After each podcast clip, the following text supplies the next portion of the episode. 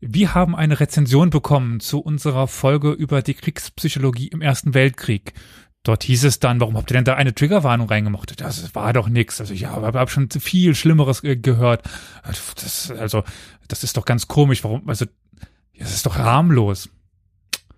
Ja, das ist aber tatsächlich gar nicht so harmlos ist und wie man mit psychologischen Erkrankungen umgeht und wie wir als Gesellschaft damit um, haben, umgehen könnten, umgehen sollten, das erfahrt ihr in der neuen Folge von Historia Universalis.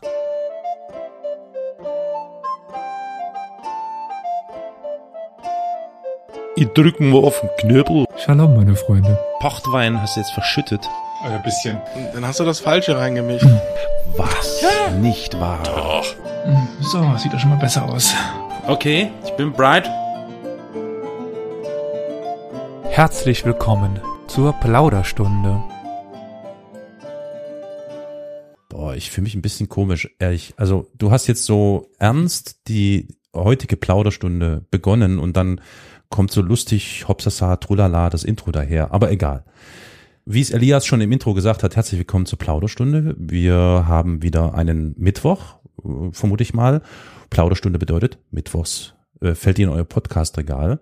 Die Ankündigung von Elias, bevor das Intro begann, äh, deutet schon darauf hin, worüber wir uns heute in äh, so halbtraute Runde miteinander unterhalten wollen. Weshalb halbtraute Runde? Halbtraut deswegen, weil ich das erste Mal die Ehre habe, mit Victoria persönlich äh, zu sprechen. Hallo Victoria, du bist heute auch wieder da. Hallo. Freut mich sehr. Und auch deswegen halbtraut, weil wir eine neue Gästin mit in der Runde haben, nämlich die Maria. Hallo Maria. Hallo. Und zu guter Letzt nicht zu vergessen ist da natürlich noch der Elias, der äh, der Puppet Master im Hintergrund, der die Strippen zieht und auf seinen Einsatz wartet. Hi Elias. Hi Carol. So, zweimal Saarbrücken, ne? Also Victoria und deine Wenigkeit und zweimal Dresden. Haha, meine Wenigkeit und Maria. Äh, ich hatte es schon kurz erklärt, äh, als die Mikrofone noch aus waren. Jetzt können wir noch mal ganz kurz wiedergeben, warum wir Maria hier bei uns in der Runde haben. Maria, ich bin mal so frei und setz mal an. Du kannst gerne fortsetzen, wenn du möchtest, aber ich glaube, es ist immer schwierig, über sich selbst zu reden. Deswegen mache ich das erstmal. Ja, Maria so. ist, ist deswegen hier in der Runde, weil Maria Psychologin ist und sich vielleicht gerade bei dem Thema, worüber wir heute sprechen wollen, schon ein bisschen mehr und besser auskennt, als wir es tun und uns vielleicht hier und da so ein paar Impulse geben kann, Gedankenanstöße oder vielleicht auch ähm, Wissen quasi mit einstreuen kann, was sie natürlich im Zuge des Studiums, äh, des Studiums der Psychologie alles sich äh, anstudiert hat. Da können wir quasi nur gespannt zuhören. Maria, du kannst, darfst gerne auch nochmal. Warum, warum eigentlich auch Dresden? Na klar, weil wir quasi nebeneinander in, in den Zimmern sitzen, so, ne? Also du sitzt quasi ein Zimmer neben mir. Genau, so ist es. Wir wohnen in einer WG zusammen. Und ich finde, du hast es schon, ja, ganz gut eingeleitet und vorgestellt. Ergänzen würde ich vielleicht noch sagen, dass ich mir mein Wissen, meine Erfahrung nicht nur im Studium angeeignet habe, sondern was vielleicht sogar entscheidender ist, ein bisschen auch schon in der praktischen ja. Tätigkeit. Und ich hoffe, ich kann an der einen oder anderen Stelle ein bisschen was beitragen. Auf jeden Fall fundierter, als es wir können. Davon gehe ich auch aus, ja. Soll ich vielleicht mal ganz kurz nochmal rekapitulieren, wie es mhm. zu der Folge heute überhaupt kam oder was das Ganze ausgelöst hat? Ich bitte darum, das wäre ja, super. Bitte. Also, wir hatten dann ja, jetzt müsste ich wissen, wann diese Folge rauskommt. Es dürfte wahrscheinlich vor anderthalb Wochen sein äh, wenn man selber nicht mehr weiß, wann wie die Folgen rauskamen. Ähm, jedenfalls hatten oder hatte ich eine Folge vorbereitet zu der Kriegspsychologie im Ersten Weltkrieg und ein bisschen davor. Also wie hat sich äh, die Psychologie im Zusammenhang mit ähm, zum Beispiel jetzt im Ersten Weltkrieg den Kriegszitterern, Kriegsneurosen und so weiter entwickelt? Was waren damals die Diagnosen? Hm. Was waren die Erklärungsmodelle? Hatten die so ein bisschen verglichen? Das habe ich unter anderem persönlich auch aus eigenem Antrieb gemacht, weil ja, es mich jetzt nicht in direktem Feld betrifft. Also ich, ich habe zum Glück, wenn man das so sagen kann, äh, man verzeihe mir jede unbeholfene Formulierung heute, äh, leide ich persönlich jetzt nicht unter, unter einer posttraumatischen Belastungsstörung, aber das war so der Querverweis für diese Folge, eben die aktuelle Corona-Situation mit Belastungs- oder Angststörungen, weshalb ich mich jetzt damit beschäftigt habe. Mhm. Und dann hatten wir Victoria zum ersten Mal dabei, was mich sehr ge gefreut hat. Aber da ich jetzt nicht bei so einem Thema dran ge gedacht habe, dass das für andere Menschen, also für mich war es nicht belastend, weil ich bei so etwas mit Geschichte nie Probleme habe, mich damit zu, zu beschäftigen. Das sollte dem einen oder anderen schon aufgefallen sein, so Völkermord in, in Ruanda und so weiter. Das ist Mhm. ja, also die scheußlichste Geschichte, die man sich vorstellen kann. Da kriege ich ganz gut den Filter hin. Äh, Das bekommen aber nicht alle Menschen hin. Und daran habe ich in dem Augenblick nicht gedacht, weshalb ich mich jetzt ja auch heute noch mal ein bisschen selber spiegeln will. Und bei Victoria war das eben nicht so oder hat das nicht so gut funktioniert. Vielleicht, äh, Victoria, da das Wort mal an dich zu geben, äh, wie du das im Augenblick mitbekommen hast. Ja, genau. Ähm, ich wusste nicht, worüber du reden würdest. Das ist ja auch Teil dieses Podcasts, dieses Formats. Und als du dann mit dem Thema angefangen hast, dachte ich, ja, okay, machst deine Filter rein. Äh, es ist alles in Ordnung. Das betrifft dich ja nicht selber. Das ist jetzt inzwischen auch schon 100 Jahre her. Hm. Ähm, das ist alles okay. Und dann kamen die ganzen Zitate von den Ärzten. Und das Schlimme ist für mich nicht gewesen, dass die das vor 100 Jahren gedacht haben, sondern dass praktisch 90 Prozent von dem, was diese Ärzte damals äh, zu Papier gebracht haben und über eben die Kriegsveteranen gesagt haben, heutzutage immer noch sehr stark in der Gesellschaft verankert ist, in den Mhm. Stereotypen, in den Stigmata, die wir haben gegenüber mentaler Gesundheit oder Krankheit, äh, gegenüber den Personen, die mit sowas halt gestraft oder die einfach nur betroffen sind. Hm. Und ja, das waren halt ganz viele Sachen, die ich auch selber in meiner Geschichte mir selber so oft gesagt habe, so diese, ich benutze jetzt mal eins der Zitate, ach, die sind nur zu faul, um in den Krieg zu gehen, deswegen machen die so, als ob sie diese mentale Gesa äh, Krankheit hätten, deswegen fangen die an zu zittern und tun so, als ob sie nicht mehr reden könnten. Und dieses, ach, du machst das ja nur, weil du zu faul bist oder weil du zu schwach bist oder in meinem Fall, weil du eine Frau bist und einfach so emotional bist. Das sind Dinge, die heutzutage immer noch ganz verbreitet sind in der Gesellschaft, die ich mir selber gesagt habe, weil ich halt auch mit diesem Gedankengut aufgewachsen bin und die mir und ich denke auch sehr vielen anderen unglaublich wehtun und auch unglaublich triggern können, Hm. weil sie halt all diese eigenen Unsicherheiten nochmal hervorbringen können. Jetzt habe ich selber kein PTSD, sondern nur in Anführungszeichen, auch wenn das eine schlechte Formulierung ist, äh, Depression. Hm. Aber das ist ganz unabhängig davon, welche mentale Krankheit im Endeffekt jetzt dahinter steht. Das sind Dinge, die sich jeder, der irgendwie äh, mit irgendwas in der Art und Weise zu tun hat, anhören muss. Dass man sich das alles nur einbildet, dass man das nur vorspielt. Und deswegen haben mich diese 100 Jahre alten Statements von den Ärzten ein bisschen überrascht, weil, ja, da kam das halt auf einmal auf.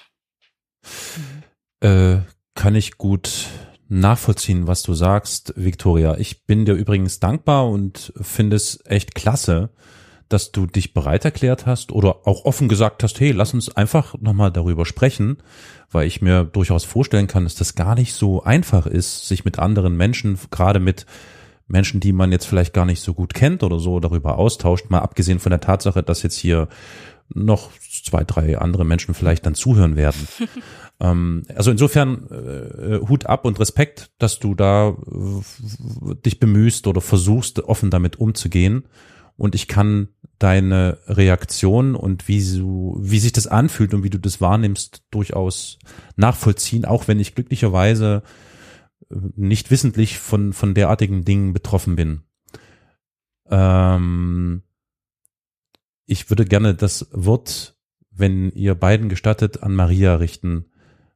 Maria, kannst du das, also ich gehe davon aus, also was heißt, ich gehe davon aus, es ist ja klar, dass was Victoria sagt, und ich glaube, das wissen auch äh, so die meisten Menschen, dass so diese Stigmatisierung von Menschen mit ähm, mentalen Schwierigkeiten, wie es Victoria nannte, oder vielleicht auch mit psychischen Störungen oder Schwierigkeiten oder aber auch Krankheiten tatsächlich heutzutage immer noch weit verbreitet ist, oder?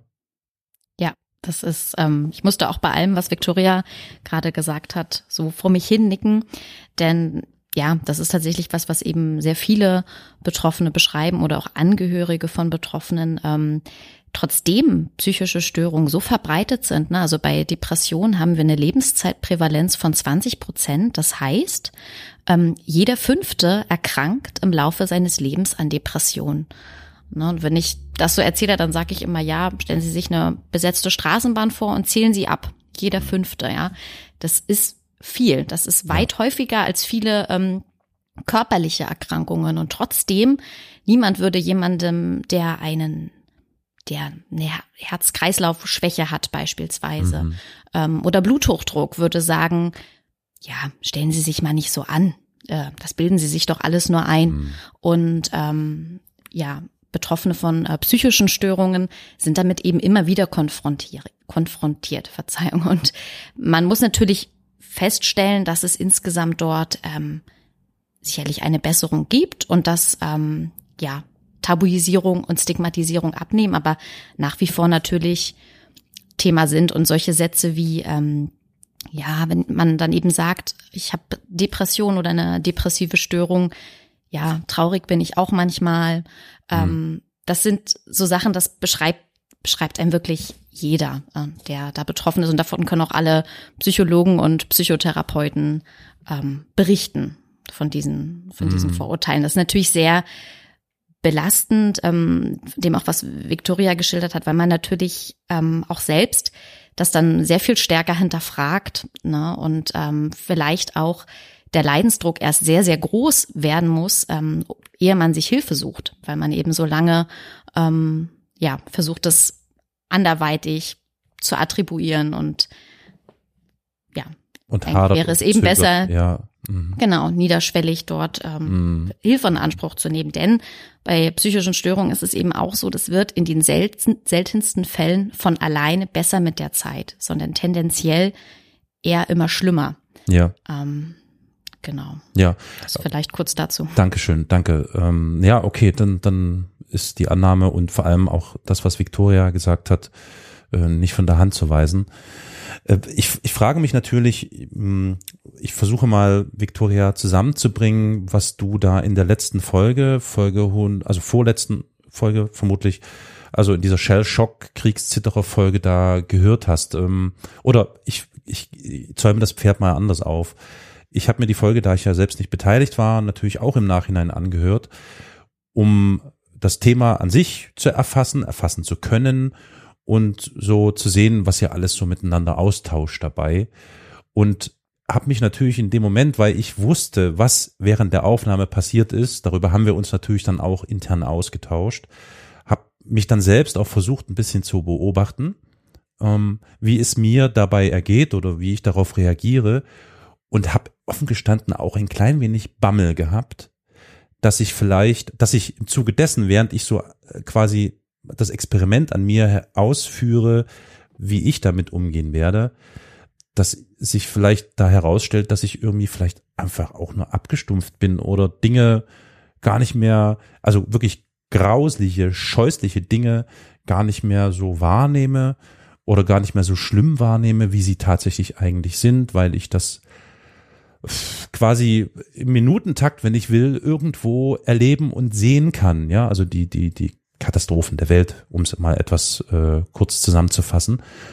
Ähm, ich bin aber, deswegen gehe ich da auch mit dir, Victoria, äh, an dem Punkt gewesen, dass ich tatsächlich streckenweise kurz so mit dem Daumen über dem Pausenknopf war, weil ich mal kurz stoppen wollte und mal durchatmen wollte weil das so eine Melange bei mir ähm, hervorgebracht hat, so eine Gefühlsmelange aus, aus Wut, weil mich wütend gemacht hat, was Elias da so alles wiedergegeben hat, wie die Mediziner und die Psychologen und die Psychiatrie auf die Soldaten, die aus dem Krieg wiedergekehrt sind, reagiert haben. Das fand ich einfach Hanebüchen, also wirklich unfassbar Hab dann aber weitergehört und hab gesagt, okay, äh, die Forschung, die Wissenschaft, die Medizin war damals noch nicht so weit. Wir reden über welches Zeitfenster, Elias? 1900 etwa so, ne, in der Drehe, oder? Also Anfang 1870, 1870, äh, dann, also okay. äh, Deutsch-Französischer Krieg, das war die ersten Beschreibungen Ja. des Kriegs etc., dann Russisch-Japanischer Ja. Krieg und dann Und Erster dann der Weltkrieg. Erste Weltkrieg, genau. Und da habe Genau. ich aber, ich habe das versucht, da so ein bisschen für mich zu relativieren und gesagt, okay, die Medizin ist da halt noch nicht so weit. Ich meine, wir hören ja die verrücktesten Sachen aus aus einem aus einer Zeitfenster von 50, 60 Jahren. Wenn wir das heute hören, würden wir denken, ja, waren die denn alle wahnsinnig? Ja, also insofern, das war so mein Versuch, das irgendwie für mich selbst zu erklären. Sonst, äh, äh, ja, sonst hätte ich wahrscheinlich auch irgendwann gesagt, ich kann, ich kann mir das jetzt echt nicht mehr anhören. So, aber natürlich auch dazu gesagt, dass ich äh, jetzt zumindest irgendwie nicht wissentlich irgendwelche Schwierigkeiten habe in diese Richtung.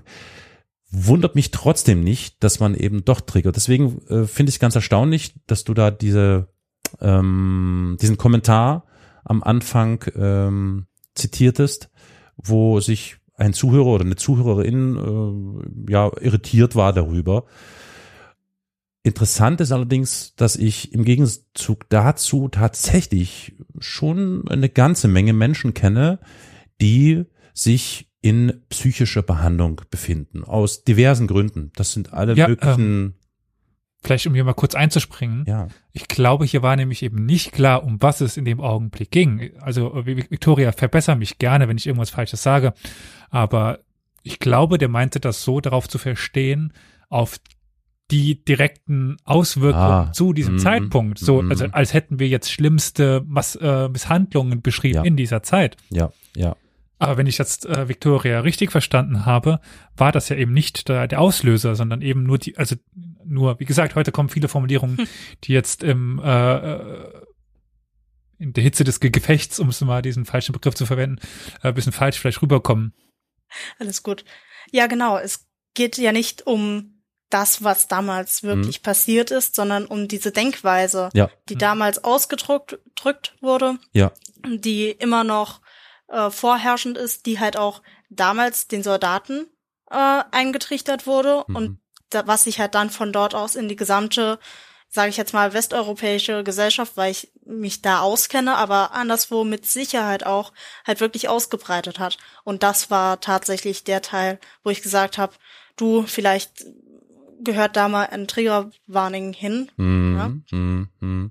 Das ist echt wirklich total spannend, die, genau diese Perspektive, dass wir die mal einnehmen können oder von dir zumindest die Blaupause bekommen, Victoria, weil äh, ohne Scheiß, ne? Also ich glaube, mir mir wäre das äh, mir wäre das bei Gott nicht eingefallen zu sagen, okay, das was man da hört, das kann man auch heutzutage noch hören. Ja. Das ist kurios, aber es ist, äh, also wenn es nicht so traurig wäre, wäre es fast schon wieder irgendwie äh, fast äh, lustig. Ähm, Ja. Wenn ich darf, ähm, Ja. mir kam jetzt in den letzten Tagen, weil ich auch sehr viel drüber nachgedacht habe hab und mich auch ein bisschen darauf vorbereitet habe, um halt darüber reden zu können, ist mir eine ja, Metapher eingefallen. Das ist einfach, weil ich sehr viel in Metaphern denke und weil die mir oft helfen, was zu verstehen. Inwieweit euch das jetzt irgendwie hilft oder inwieweit die verständlich ist, jetzt mal dahingestellt. Mm, Aber was mir jetzt so eingefallen ist, ist, dass es so ein bisschen wie eine Allergie ist. Das sind so gewisse Begriffe oder Ausdrücke, die für eine besondere Person halt wirklich schadhaft sind, die den Schmerzen zufügen, die den Körper irgendwie schlecht beeinflussen. Und diese Triggerwarnungen, das sind einfach das, was man heutzutage überall beim Essen findet, dass man hinschreibt, was ist im Essen drin. Wenn da irgendwo Nüsse drin sind, dann schreibt man es hin, weil es Leute gibt, die auf Nüsse reagieren und denen Nüsse, Nüsse wehtun. Ja. Und so ist das mit Triggerwarnungen und deswegen denke ich, dass die sich auch weiter verbreiten sollten und dass man da halt einfach lernen muss, weil da muss jeder von uns lernen, die auch irgendwie weiter zu verbreiten und da so ein bisschen sich selber zu hinterfragen, okay, was ich da jetzt sage, das könnte in dem und dem Bereich wirklich anderen Leuten schaden. Und dass man anfängt, solche Sachen einfach äh, am Anfang mal kurz anzusprechen, einmal eine Liste aushängt, Achtung, in dem folgenden Gericht sind Nüsse drin, Ja. Achtung, hier sind die schwierigen Themen drin. Mhm, mhm. Das finde ich einen ganz interessanten Hinweis. Also sozusagen äh, kann Spuren von enthalten. Mhm. Ja, Genau. das ist ja wirklich so, ja klar, klar. Ähm, gibt es einen Moment, wo wir sagen können, die Stigmatisierung von Menschen, vollkommen egal, ob im 19. Jahrhundert, vollkommen egal, ob jetzt, weil das scheint ja offensichtlich nicht allzu, also die Unterschiede sind eher marginal offensichtlich. Gibt es einen Moment, wo man sagen kann, die Stigmatisierung hat irgendwie abgenommen, die Akzeptanz hat irgendwie ähm, einen, einen höheren Stellenwert bekommen, Maria? Wie empfindest du das so als, als Profi, als jemand, der damit Tag ein, Tag aus zu tun hat? Mhm. Ähm, ja, das wäre natürlich wünschenswert, wenn wir den Punkt irgendwann erreichen.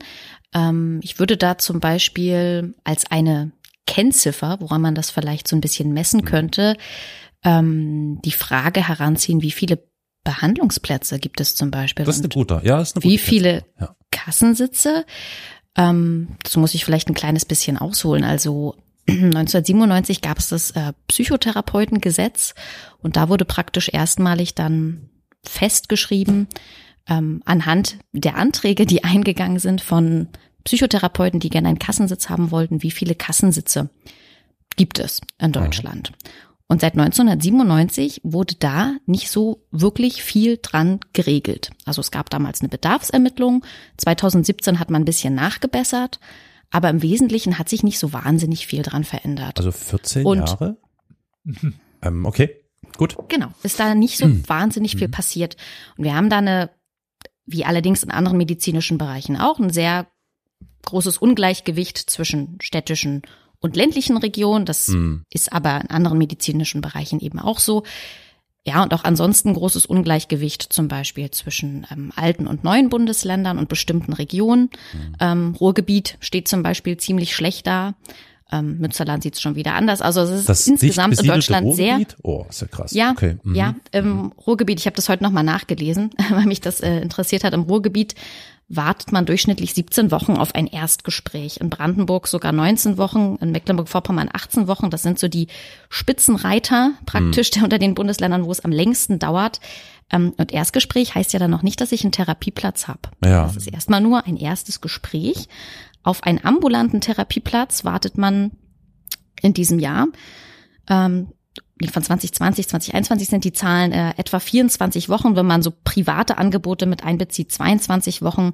2019 waren es noch 17 Wochen. Also sieht man auch tatsächlich so ein bisschen so einen Corona-Effekt, ähm, worauf ich aber eigentlich hinaus wollte. Ich bin jetzt ein bisschen abgeschweift.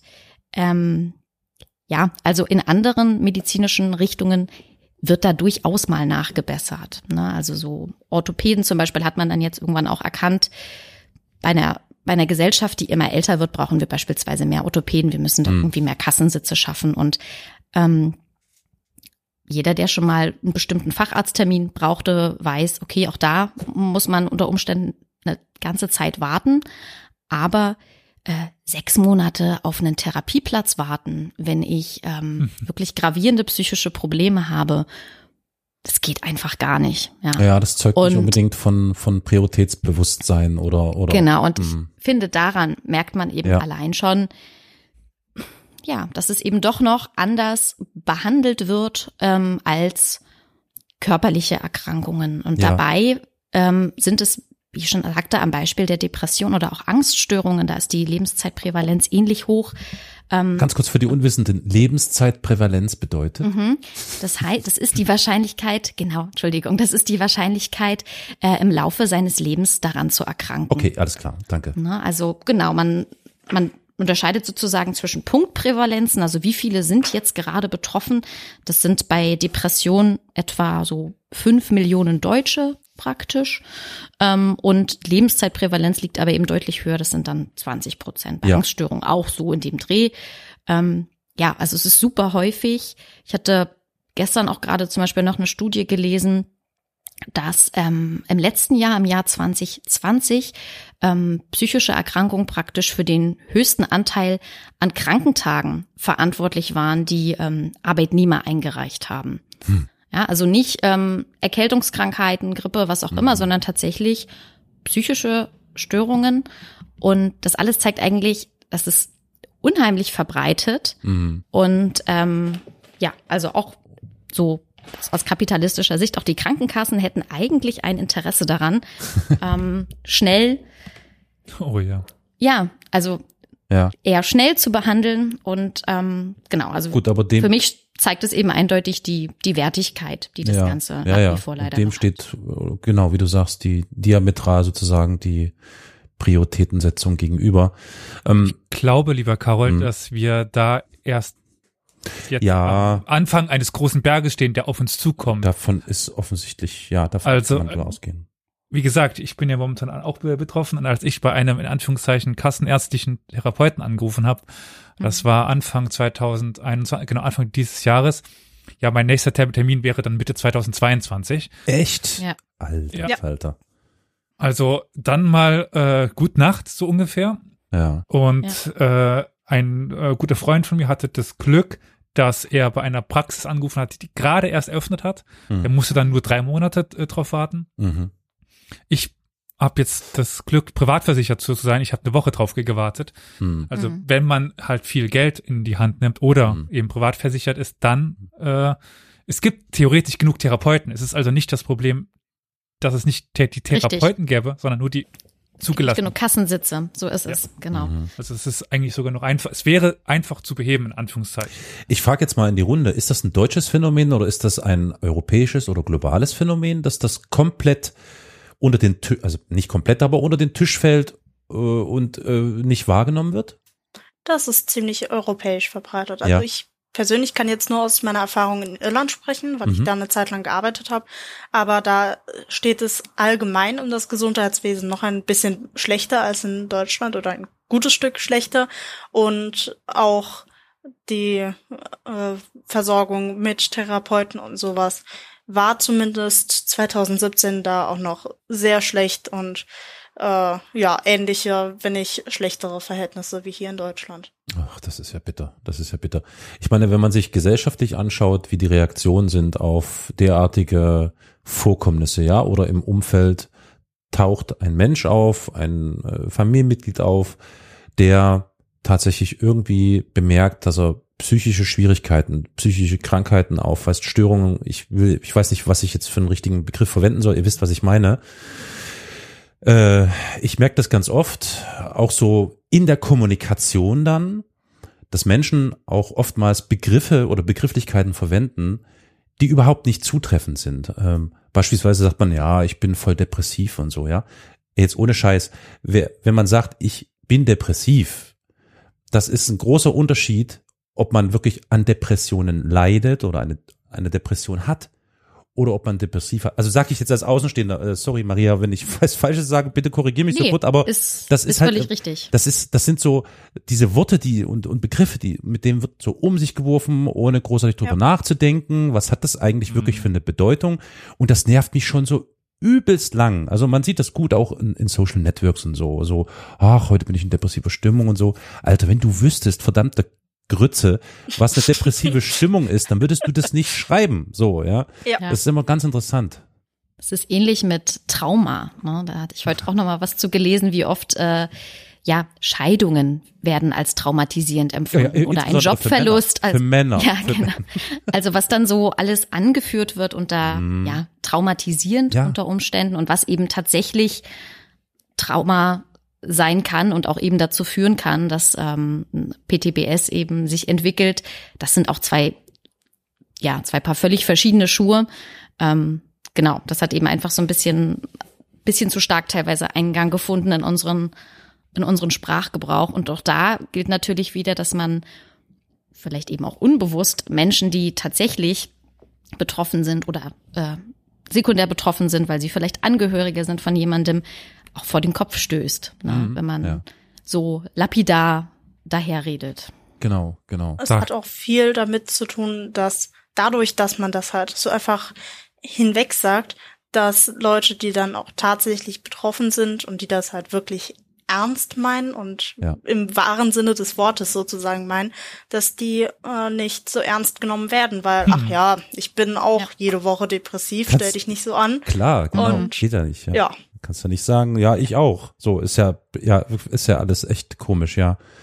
Mhm. Mir fallen gerade noch zwei Dinge ein. Einerseits auf deine vorige Frage, Carol, äh, mit der europaweiten Vergleichsweise. Ja. Äh. In Österreich werden Psychologie oder Psychologentermine und so weiter von der Krankenkasse nie 100 Prozent übernommen. Also sowohl äh, der staatlichen als auch der, der, der privaten. Du musst also immer selber dazu be- bezahlen. Ähm, Abgefahren. Abgefahren. und das der äh, die zweite Sache, die mir noch eingefallen ist, was auch bei uns in, intern ähm, danach noch ge gefallen ist, was auch häufig falsch verwendet wird, so in meiner Vorstellung, ähm, wo wir ja quasi auch dann uns vielleicht den Vorwurf,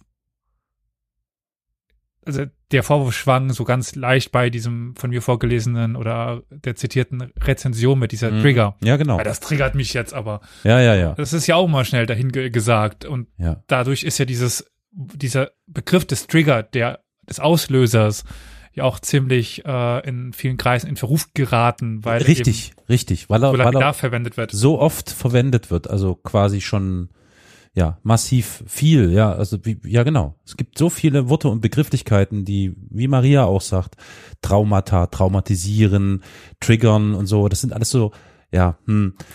Auch wollen wir jetzt noch anfangen mit Gendern oder was? Das ist ja schlimm hier. Das ist ja, also nee, ist schon klar. Ja. Also das ist schon wirklich ein Problem, ein Problem, ähm, das quasi ähm, dazu beiträgt, dass wahrscheinlich gerade die Betroffenen eben weniger Gehör oder aber eben mehr Stigmatisierung erfahren.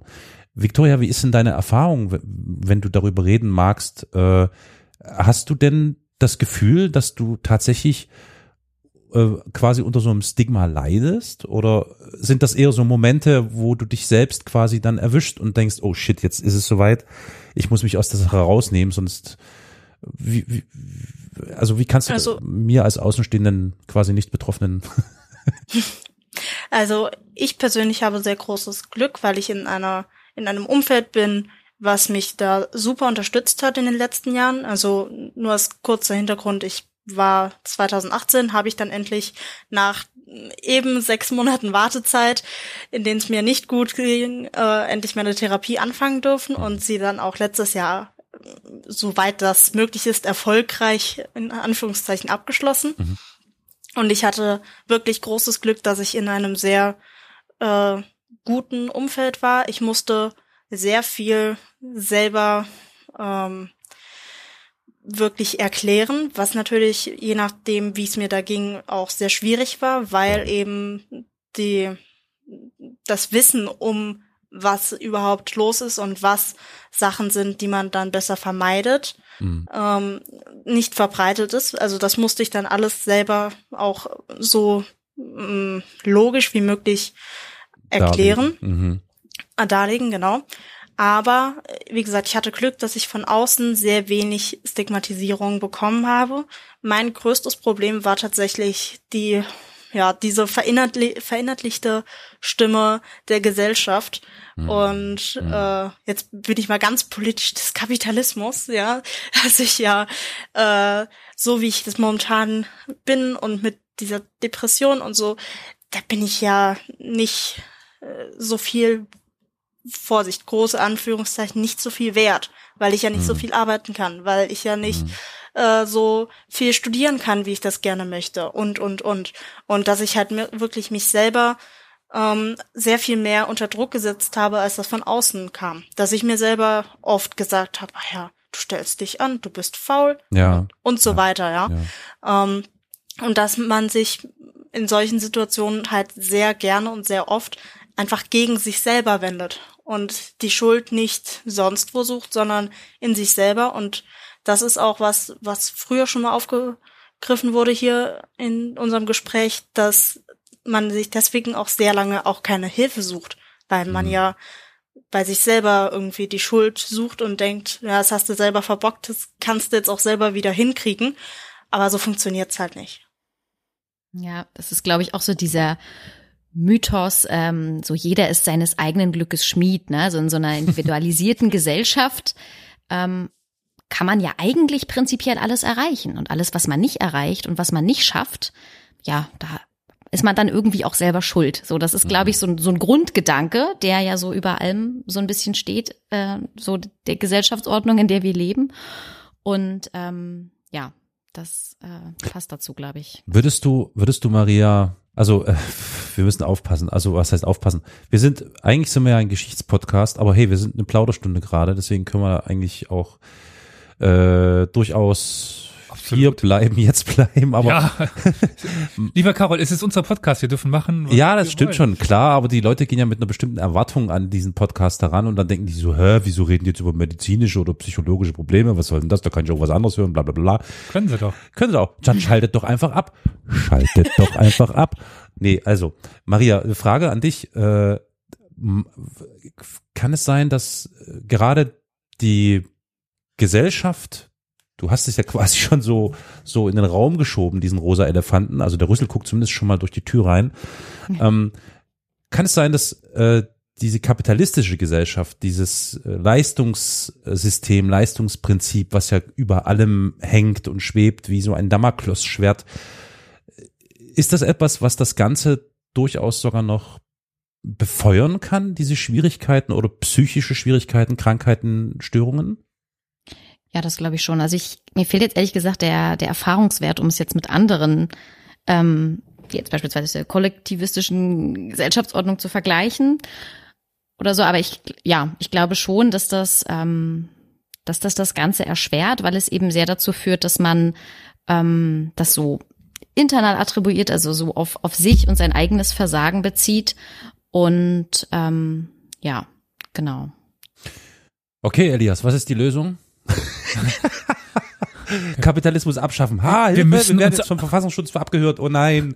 Wir müssen uns alle lieben und den ganzen Tag nur rumsitzen und nichts arbeiten. Nein, das, das, es gibt keine einfache Lösung. Na, das muss man der FDP erzählen. Okay, ähm, Einfach sich nur noch mit Geschichte beschäftigen. Deswegen studiere ich Geschichte und Archäologie. ja, aber nun pass mal auf, Victoria, das ist ein guter Ansatz. Das, das ist, ich finde das wirklich gut, weil das tun, was einem Freude bereitet, könnte ja wirklich dazu Oh, führen. oh, oh. Ah, ah, was ist denn? Selbstverwirklichung. Oh Gott, nein, äh, klang das nicht gerade wie so ein Abrisskalender? So meine ich das gar nicht. Nein, aber, nein, nein. Nein, nein, nein, nein, nein, nein, nein, nein, nein. äh, also ein Auslöser meiner äh, Stressangst, Überbelastungsreaktion, wie ist auch unser immer. Podcast.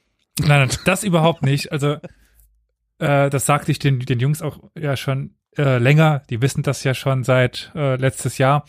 Ähm, wenn ich podcaste, geht's mir super. Mm, Also das muss ich tatsächlich sagen, das, was einem Spaß macht, zu machen, hilft. mm. Aber nichtsdestotrotz hatte ich Arbeiten, die jetzt nicht die allergrößte Freude waren, aber im Grunde schon mit dem zu tun hatten, was ich gerne gemacht habe. Aber das war dann so viel. Ich weiß Mhm. nicht, wer die Känguru-Chroniken und so weiter kennt, irgendwie die äh, Hertha. Äh, äh, ich habe mir gerne Spaß, aber 24, also Arbeit ma- macht Spaß, aber 24 Stunden Spaß sind dann auch irgendwo ein bisschen viel. Mm. Also äh, vor allen Dingen auch, ähm, das sind wir ja bei der kapitalistischen Gesellschaft, mal Freiräume für sich selbst suchen. Ich meine, da bin ich der Allerschlechteste Ansprechpartner für. Also äh, die Jungs mussten mich ja häufig ausbremsen. So, nee, nee, du machst mal nicht die nächste Folge oder irgendwas. Und Ja. aber es ist halt so ein innerer Antrieb bei mir raus, der auch dann eben dafür sorgt, dass ich häufig an solche Grenzen stoße. Und dann, ja, also deswegen Ja. sage ich das jetzt so gerne. Ja, sorry. Das ist wirklich noch so ein nächstes Damoklesschwert, wo man dann von einem ins nächste reinfällt. Weil, wie du sagst, wenn man was tut, was einem wirklich Spaß macht, dann geht es einem kurz besser. Aber man, es geht einem oft genau deswegen besser, weil man tatsächlich was tut. Und weil man sich dann tatsächlich auf einmal produktiv fühlt und dann fühlt man sich wieder irgendwie. Als Teil der Gesellschaft. Genau. Mm. Und ähm, was halt wirklich schwierig ist, ist dann nicht in so einen ja, Arbeitsrausch reinzufallen, dass man alles andere und auch seine eigene Gesundheit, sowohl Ja. körperlich wie auch mental, vernachlässigt, um sich komplett darauf zu konzentrieren, was man tut. Äh, weil das halt oftmals als ein netter Ausweg einem vorkommt, so, ach, dann stürze ich mich da rein, dann muss ich nicht über meine eigenen Probleme nachdenken, so in der Art und Weise, bis man sich dann halt komplett gegen die Wand gefahren hat und dann, sagen wir jetzt, beim extremsten Fall mit einem Burnout noch zusätzlich zu kämpfen hat. Das war auch äh, der zweite Arzt, der mich dann endlich auf die richtige Schiene gebracht hat, nachdem der erste Arzt meinte, da ist ja nix. Egal, äh, auf jeden Fall meinte der, das fand ich auch eine ganz gute Herangehensweise. Lieber, dass ihr Körper sich so meldet, als dass sie mit äh, 40 Jahren mit dem Herzkasper im Grab liegen. Mhm. Bei einer Überlastungs- oder Angststörung jetzt in dem Falle.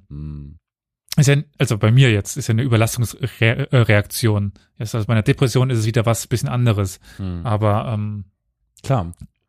Ja, um es mal so zu sehen, das ist auch, auch in irgendeine Warnmeldung des eigenen Körpers so, du machst vielleicht ein bisschen viel. Hm, klar. Ja. Aber am Ende ist es ja äh, quasi so wie so ein ein Versuch, sich wegzubeamen, oder? Das einfach zu über, mit irgendwas zu überlagern, um nicht großartig, oder? Äh, Ist es nicht auch Ja. sowas? Hm, ja, Ja, also das spielt auch mit rein. Entschuldigung, Maria. alles gut. Äh, das spielt auch mit rein. Aber man muss es halt, ja, mit Grenzen tun. Mhm. Also es kann sehr hilfreich sein. Also ich persönlich habe das immer gemacht, nachdem ich von einer Therapiesitzung nach Hause kam. Dann habe ich mich erstmal wirklich weggebeamt. Nicht durch Ja. Drogen oder sowas, sondern indem ich mich ganz intensiv mit irgendwas auseinandergesetzt habe, beschäftigt habe, damit mein Unterbewusstsein da arbeiten kann und ver verarbeiten kann ähm, damit ich da jetzt nicht mich verrückt machen kann, weil das Problem ist bei mentalen Störungen, Krankheiten, äh, dass die eigenen Gedanken gerne mal zum Feind in Anführungszeichen werden können und dass man dem, was man denkt, nicht unbedingt immer vertrauen kann. Und das ist halt eine Art von Unsicherheit, die wirklich nach, ja, Auswegsmöglichkeiten sucht und natürlich sich dann erstmal so weit abzulenken ist da super. Man muss halt nur vorsichtig sein, dass man es nicht zu viel macht. Mhm. Maria, du wolltest? Genau, ich ähm, wollte noch sagen, die Psychologen sprechen dann ganz gerne so von wiedererlangter Handlungskontrolle beziehungsweise so psychische Störungen ähm, oder Probleme stellen ja so ein bisschen auch einen, ähm, eine Art von Kontrollverlust dar. Ähm, Kontrollverlust, den wir ansonsten in vielen Bereichen des Lebens nicht so erleben, eben weil uns auch immer suggeriert wird, wir haben das alles in der Hand und können das alles kontrollieren. Das ist für Menschen eine sehr unangenehme Erfahrung, Kontrollverlust. und ähm, ja, zum Beispiel eben, weil einem dann irgendwie auffällt, oh, da liegt so einiges im Argen das müsste ich mal bearbeiten. Und das ist auf jeden Fall eine Strategie, sich einen Bereich zu suchen und sich da so voll reinzustürzen und darüber irgendwie auch wieder so die Handlungskontrolle zu erlangen. Und wie Victoria schon sagte, das ist definitiv auch gut. Also gerade bei, bei Depressionen ähm, ist ja ein wesentlicher Baustein der Therapie, ist halt Aktivierung, ne? Und in die Aktivierung kommen und was machen, was tun. Ähm, weil das, wenn Depression wirklich schwerwiegend ist, ist das für viele ja ein Problem, überhaupt irgendwas zu tun und überhaupt an irgendetwas noch Freude zu empfinden. Und da ist es definitiv ein, ein ganz wesentlicher Baustein. Ähm, aber man muss dann eben aufpassen, wie Victoria das auch schon sagte, dass man eben nicht überkompensiert. Dass es dann, ja, dass dann die Aktivität und Aktivierung so stark im Vordergrund steht, dass ähm, es entweder in so eine Stress äh, Geschichte dann ausartet oder zumindest auch das, das, was dem eigentlich zugrunde liegt und ähm, die Probleme, denen man vielleicht so ein bisschen Aufmerksamkeit und Zuwendung schenken sollte, dass die dann doch wieder hinten runterfallen. Äh, was, was vielleicht ganz hilfreich ist für die ZuhörerInnen, die ähm, sich versuchen, genauso wie ich und äh, vielleicht auch Elias oder so, äh, quasi in diese Thematik hineinzudenken und versuchen zu verstehen, wie sich das alles irgendwie anfühlt, was man dagegen tun kann. Ich habe vor ein paar Tagen, das, äh, die ist jetzt aber auch schon inzwischen zwei oder drei Wochen alt, eine aktuelle Folge der Sendung auf YouTube Shea Krömer gesehen. Ich weiß nicht, ob ihr die kennt. Also äh, Kurt, äh, Kurt Krömer ist euch sicher ein Begriff, Ja, ne? Ist so ein, Ja. so ein Berliner Comedian, der hat so ein eigenes YouTube-Format, äh, das heißt Shea Krömer und dort lädt er sich immer einen Gast ein und den nimmt er dann immer komplett auseinander. Und in Sehr streitsame Gäste, so deswegen habe ich das ja nicht eingeschaltet. Richtig, richtig. Eigentlich ist das Ziel natürlich immer, die Leute wirklich komplett zu demontieren und eigentlich wirklich vorzuführen. Ja, das macht er ja, kann er ja gut, wenn er will. Äh, In der letzten Folge, die ich meine, da hat er zu Gast äh, Thorsten Sträter. Das ist ein Comedian aus dem Ruhrgebiet. Äh, den kennt ihr vielleicht, hat immer so eine schwarzen Beanie auf und und macht ziemlich So trockenen. Poetry aber, Slam macht er auch. ja, genau, Poetry Ja. Slam und ziemlich, ich finde, ich kannte den vorher gar nicht so richtig, aber Oh. Ich muss sagen, gefällt mir echt, weil der hat so einen schönen, zart super. intelligenten Humor. Also ich kann mich gut damit anfreunden. Auf jeden Fall war der zu Gast bei Shea Krömer, nee, nicht bei, bei Shea, bei, bei Che Guevara, bei, bei Krömer in dieser Sendung. Schicke Krömer. Und dann im, nach zehn Minuten, äh, ich sag's jetzt mal übertrieben, platzte die Bombe. Beide begannen sich darüber zu unterhalten. Thorsten Sträter ist wohl dafür äh, gewissermaßen oder das Gesicht einer Initiative oder einer, wie nennt man das denn eigentlich, einer ähm, ähm, ähm Solidaritätsgruppe oder so, die gerade versucht, depressive Menschen zu unterstützen und das mehr in die Öffentlichkeit zu tragen und mehr die Menschen dafür zu sensibilisieren. Das wusste ich gar nicht. Das war mir nicht, wusste ich nicht, war mir nicht klar. Also kurzum, Thorsten Sträter war, Schrägstrich ist äh, depressiv. Und dann platzte die Bombe und Krömer fing an, darüber zu erzählen, dass er von einem halben, dreiviertel Jahr auch tatsächlich äh, unter einer Depression litt oder in Behandlung war wegen einer Depression. Die beiden haben sich darüber unterhalten und haben damit mir aber als Außenstehenden, der mit Depressionen selbst nie so direkt in Berührung gekommen ist, sehr gut deutlich gemacht, was das alles mit einem machen kann. Also ich meine, wir wir vier, die jetzt hier miteinander plauschen, abgesehen von Maria, die wirklich weiß, die hat Ahnung, wovon sie spricht quasi als Psychologin, und Victoria, die betroffen ist und na okay, verdammt, ich bin der Einzige, der keine Ahnung hat, egal. Von, ähm, von Depression habe ich zum Glück auch nee, keine Ahnung. bei dir ist, also, ist es eher so diese Angststörung, ne? Aber wir sind so das Vox Populi, also so Fußball, mhm. keine Ahnung. Ähm, aber falls ihr Prominente sehen wollt, die wirklich öffentlich darüber sprechen und das auch wirklich gut darlegen, äh, auf jeden Fall ein, ein Sehtipp, finde ich, kann man sich unbedingt anschauen. Ist sehr interessant und aufschlussreich, was das alles mit dem Menschen macht, wenn er zum Beispiel an einer Depression leidet. Fand ich sehr, sehr aufschlussreich. Da können wir ja wieder auf Marias äh, Zahl verweisen mit, ich habe jetzt den Begriff vergessen, aber diesen also Prä Prävalenz? Die hm, Prävalenz Lebenszeitprävalenz. Lebens genau. Lebenszeitprävalenz. äh, das ist der Begriff, den ich mir von heute auf jeden Fall mitnehmen werde. Super. Also jeder fünfte ist es. Also du musst ja nur fünf Promis hinstellen, dann hast du einen. So. Ja, ja. Die Frage ist nur, ob die Promis bereit sind, in der Öffentlichkeit darüber zu, zu sprechen. Ne? So wie zum Beispiel Victoria oder du, gut, oder eben Maria als als äh, Spezialist in. Das ist auf jeden Fall wichtig, dass das Oder wie passiert. Thorsten Sträter. Oder wie Thorsten Sträter, genau.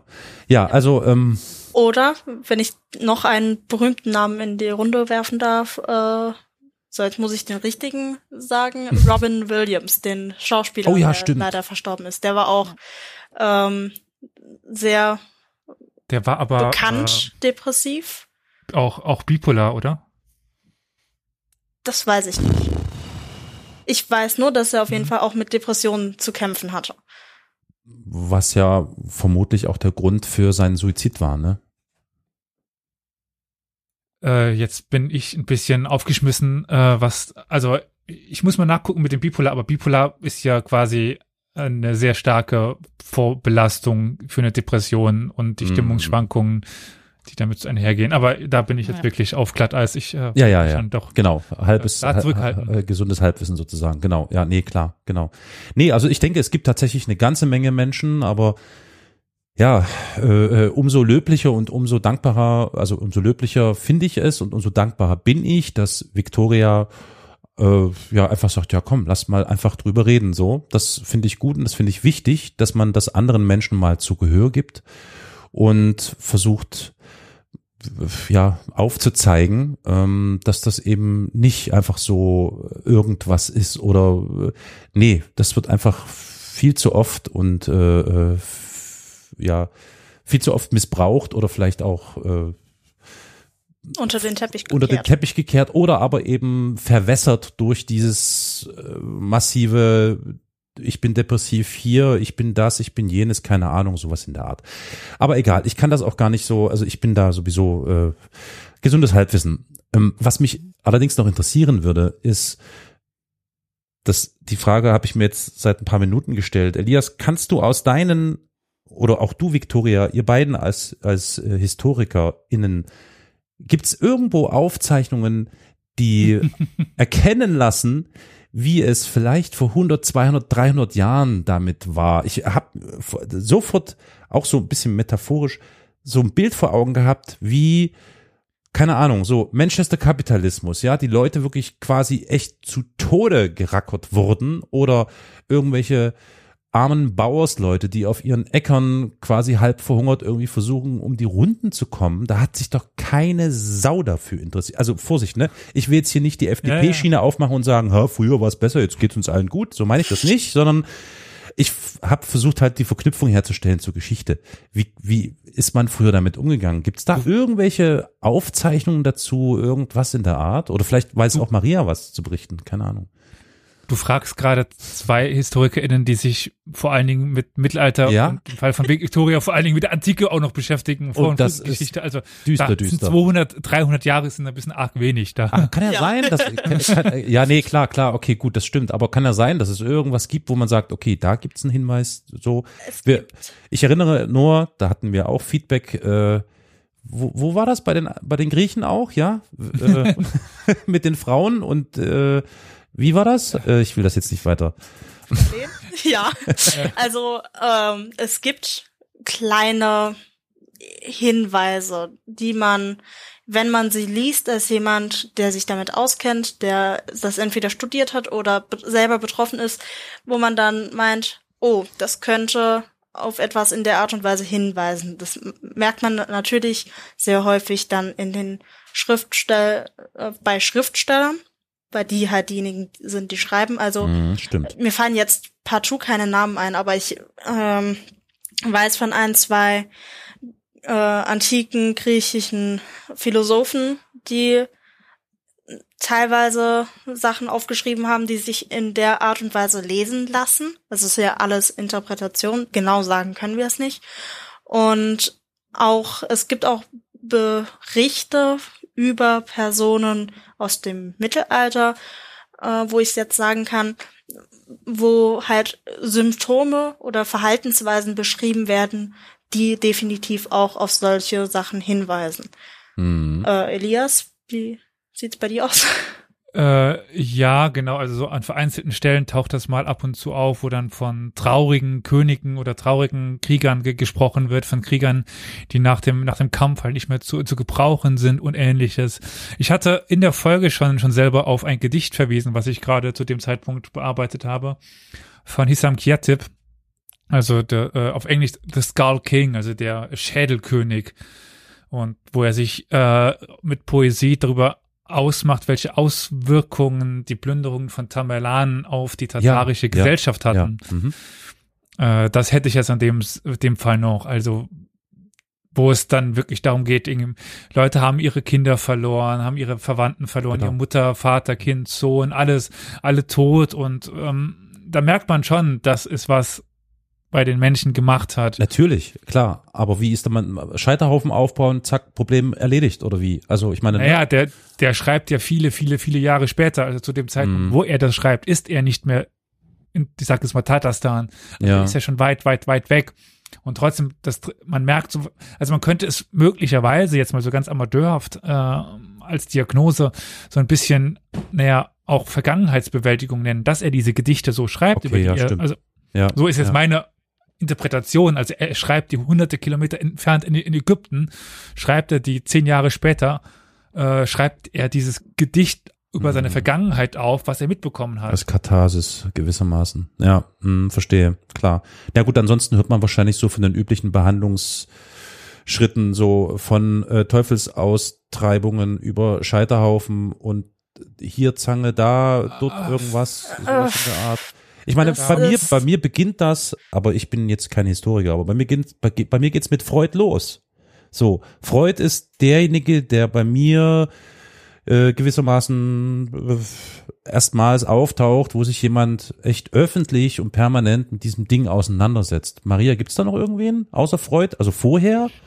Genau, also man muss tatsächlich sagen, Freud ist natürlich so mit der prominenteste Klar. Vertreter und eben auch äh, Vater der Psychoanalyse und Stück weit auch Begründer ähm, ja dieser Therapieschule, die wir heute auch noch haben. Ähm, generell ist die Psychologie und auch die Psychotherapie tatsächlich eine recht junge Wissenschaft. Also dass da auch wissenschaftlich ähm, geschaut wird und versucht wird, Reizreaktionsmuster zu erkennen ähm, und Behandlungsansätze zu arbeiten. Das ist wirklich sehr jung. Es gab schon ein bisschen was vor Freud. Ähm, ich kann jetzt so detailliert, ich hatte das alles mal im Studium Ja, ja, klar, nee. ähm, äh, muss ich jetzt auch so ein bisschen passen. Wilhelm Wundt ist mir noch ein Begriff. Das ist sogar, glaube ich, jemand aus Leipzig gewesen. Da geht's aber nicht so Richtung klinische Psychologie, sondern eher ähm, ja so Grundlagen der Psychologie. Ähm, Genau, aber es ist insgesamt eine recht junge, recht junge Wissenschaft, weshalb auch wenig bekannt ist zu Therapieverfahren, Therapieansätzen vergangener Zeiten, weil die so eben auch damals nicht benannt waren. Mir ist noch eingefallen, so zu diesem geschichtlichen Exkurs, ich kann jetzt nicht ganz so weit zurückgehen, aber ich habe zu Beginn des Studiums mal ein Seminar gehabt. Das war allerdings so eine äh, Wahlpflichtveranstaltung. Das war sowas, was ich zusätzlich gemacht habe. Das nannte sich Krankheiten großer Künstler. Mhm. Das war ganz spannend. Also da ging es um ja große Künstler, Musiker, ähm, Schriftsteller, Maler, wo man jetzt rückblickend aus verschiedensten Quellen zusammenpuzzeln kann und eben mit einer gewissen Lesart als jemand, der sich auskennt, dass die eben psychische Probleme hatten.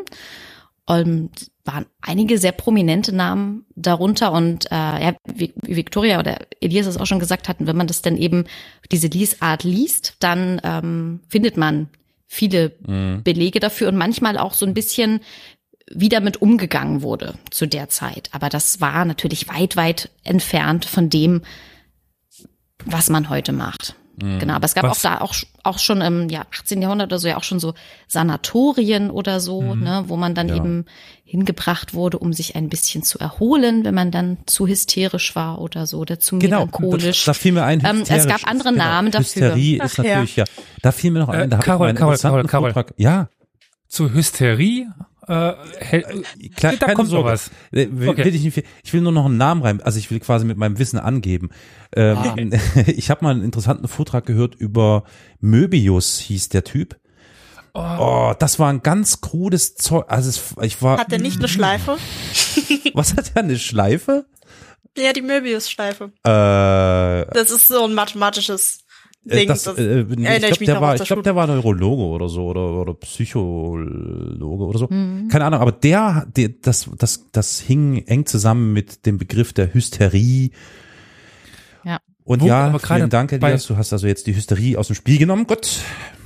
Äh, tut mir leid. Äh, ich werde sie irgendwann demnächst dir wieder zuspielen. Ja. Äh, dann Eine, kannst du gerne. Ja, Entschuldigung. Ja, sorry, ich habe reingequatscht. Eine Sache ist mir gerade noch eingefallen im Zusammenhang. Ähm, diese Lehre der Körpersäfte, vielleicht habt ihr davon auch schon Die mal ich gehört. Nach das, Galenus. Ach so, entschuldige. Ach so, Galenus, ich dachte das Feldenkreis, weil da gibt's noch so ein Feldenkreiszeug, das ist auch so übel. Mhm. Uh. Okay, was ist das? Lehre der Körpersäfte habe ich schon mal gehört. Das ist die vier Säfte-Lehre, oder? Mit der äh. schwarzen und weißen Galle, Blut und noch irgendwas.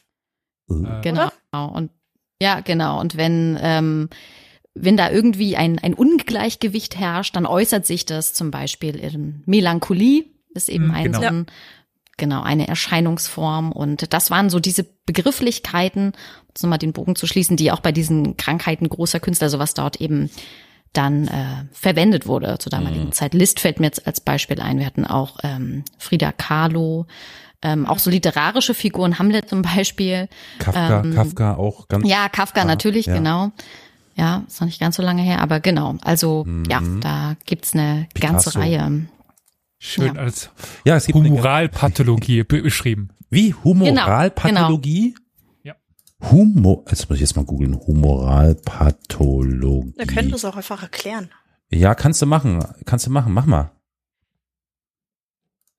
Naja, eben das ist doch gerade. Ach so, das sind die Leibeshefte. Ach so, ich dachte, das ist Ach so. Neues. Aha. Aha. Nein, nein, nein, nein, nein. Das ist okay. das sind diese vier Leibeshefte, die genau. Humorallehre. Alles klar, danke. Also, äh, ah, danke. Humor, okay. Humor ist Feuchtigkeit, Körpersaft bzw. Leibessaft und Pathologie. Humor ist Feuchtigkeit. Ah, gut zu wissen. Stimmt, ja. Mhm. gut. Ja, ich bin auch ein humorvoller Mensch. Also insofern. Ja. Dabei das ist das Wort, was ich mir heute mitnehmen werde, glaube ich. Humoralpathologie? Ja. ja, aber schön. Ein Fremdwort wieder auf äh, die Liste gesetzt. Okay, ja. Mhm. Und das war ja das Feedback, was du meinst, was wir auf, auf Twitter bekommen haben mit mhm. der äh, äh, Hysterie der Frauen in der Antike und sowas. Auch da. Und den äh, Versuch, die Frau zu befriedigen, um sie quasi irgendwie da wieder rauszubringen. Ja, ja. Mhm, Auch mhm. da sind wir äh, dran. Ja, äh, okay, genau. Ja, also viele, ja, viele ZuhörerInnen warten schon sehnsüchtig darauf. Das haben wir schon gemerkt. Also das Feedback auf dieses Thema war logischerweise wie immer Sex Cells. Ja. Äh, ja, genau. Okay, aber vielleicht noch mal. Ich würde gerne noch mal einschwenk zu der ähm, äh, Kriegszitterer-Folge machen. Äh, weswegen Maria auch hier mit an Bord ist. Also nicht nur, weil sie eben Psychologin ist, sondern weil ich mich erinnerte, ich hatte das Maria schon erzählt, dass wir mal vor geraumer Zeit, weiß ich, zwei, drei Jahre oder so, uns mal darüber ausgetauscht hatten, dass du, Maria, an einer Art Studie oder Studienerarbeitung irgendwie mitgewirkt hast. Und da ging es ja tatsächlich um posttraumatische Belastungsstörungen. Hm. Und dann auch nochmal so den Teilbereich, den kleineren Teilbereich, hast du mir vor ein paar Tagen nochmal etwas detaillierter ähm, Soldaten, ne, also oder, oder äh, Bundeswehrangehörige, die davon betroffen sind. Ähm, Genau. Darf ich da nochmal kurz einhaken und nochmal nachfragen, was die Studie so umfasst hat, was diese PTBS äh, Sache so äh, zutage gefördert hat bei dir oder äh, so allgemein? Mhm. Genau, so grundsätzlich war die Idee der Studie, ähm, sich anzuschauen, welche Faktoren ähm, können vielleicht begünstigen, dass jemand eine PTBS entwickelt. Denn ähm, wir wissen, dass eigentlich sehr viele Menschen im Laufe ihres Lebens mit mindestens einem traumatischen Ereignis konfrontiert sind. Über die Hälfte aller Menschen ist ähm, im Laufe ihres Lebens mit mindestens einem traumatischen Ereignis konfrontiert, aber nicht alle entwickeln eine PTBS. Moment, Ah, du willst mir sagen, dass die, wir reden jetzt über die Weltbevölkerung? Ja, über die Weltbevölkerung und da fallen natürlich dann einfach Regionen, die ähm, jahrelang geht, ja. wo jahrelang Bürgerkrieg herrscht. Ja, klar, ja, ja, Also natürlich stark ins Gewicht und mitteln dann das Mm. heraus, dass solche Situationen zumindest eben in, ja, in so einem westlichen Industrienationen nicht so verbreitet sind, aber andere Trauma äh, auslösende Ereignisse. Und nicht alle entwickeln, wie gesagt, eine PTBS. Etwa zehn Prozent derer, die so ein Trauma erleben, Das ist die Prävalenz. entwickeln. Genau, das ist die, ja, genau. Und Aber ähm, lieber Carol, die Punkt- oder die äh, Lebensprävalenz? Punkt. Ich würde sagen, das ist die Punktprävalenz jetzt. Richtig. Die Lebenszeitprävalenz liegt bei 8%, aber es ist ähnlich. Okay, gut. Genau. Zahlen und Podcasts nicht so doll. Okay, Ja. mm. 10 Prozent klingt trotzdem Ähm, viel.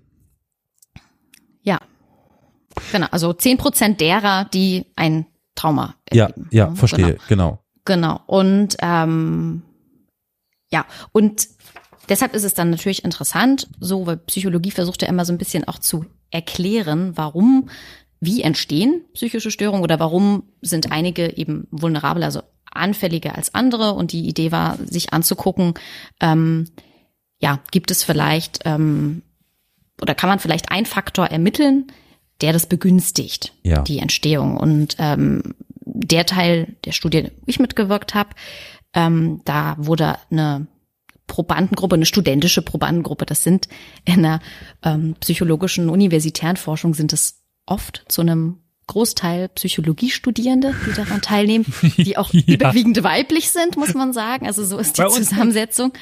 Denn nein, tatsächlich nicht. Okay, also in meinem 50 Detail, ja. Bei uns waren wir waren 120 im Bachelor, 110 Damen und 10 Herren. Und Oh, wow. ähm, okay. mhm. und ähm, ja, genau. Wir müssen ja im Laufe des Studiums auch so eine gewisse Anzahl an Versuchspersonenstunden absolvieren und da nimmt man eben immer an Studien teil. Genau, deshalb, das ist aber ein ganz anderes Thema, sondern mal die Frage, wie repräsentativ, repräsentativ sind Ja. solche Studien für die Gesamtbevölkerung. Aber genau, also das ist oft so die, die ähm, Probandengruppe, mit denen eben gearbeitet wird. Und ähm, das war so eine Blickbewegungsmessungsstudie und es wurden ähm, Blickbewegungsmessungsstudie. ja, genau. Wow. Es wurden praktisch, äh, es wurden so Bilder präsentiert, also Reize und ähm, potenziell angstauslösende Reize. Und man hat sich angeschaut, wie lange schauen die Leute dahin und hat dann eben versucht daraus abzuleiten, ähm, sind jetzt vielleicht Leute, die eben länger dahin schauen, ähm, möglicherweise anfälliger oder zeigen eben niedrigschwellig Symptome Ach, aha. einer PTBS. Das war so ein bisschen das Studiendesign. Ich muss ehrlich sagen, so ganz, es ist nämlich schon deutlich länger her als zwei, drei Jahre. Das war 2016 und so ganz detailliert habe Ja ich gut, das nicht ich weiß mehr. Okay, Corona parat, und so, Zeit verschwimmt. Okay. Genau, und die Idee, aber das habe ich dann auch nicht mehr so weiter verfolgt, Mhm. war auch, ähm, das dann zu erproben, auch an der ähm, Bundeswehr angehörige. genau, an der Mhm. entsprechenden Stichprobe. Mhm, Genau. Okay, gut. Ja, Aber da war ich dann so ein bisschen raus aus der Materie, ja gut, muss ich okay. ehrlich Aber zugeben. Ist, äh, interessant auf jeden Fall. Okay. Genau, ja. Und Hattest du schon mal mit mit ähm, ähm, PTBS-PatientInnen zu tun, die vielleicht tatsächlich Bundeswehrangehörige waren? hm, ja, ich hatte mal ähm, einen Bundeswehrangehörigen allerdings nur zum Erstgespräch und noch so die ersten ein, zwei probatorischen Sitzungen. Dann habe ich den quasi abgegeben an eine Kollegin. Zum einen, weil ich ja noch keine Psychotherapeutin bin, sondern noch die Ausbildung mache und deshalb auch nicht richtig Therapie mache. Und in dem Fall war es auch notwendig, ähm, war eine Traumatherapie erforderlich und dann hat eine Kollegin übernommen, die ähm, eine Traumatherapeutenausbildung hat. Ja. Genau, aber ähm, ja, hat die schon mal mit zu tun. Und Der war auch im Auslandseinsatz in Afghanistan. Mhm.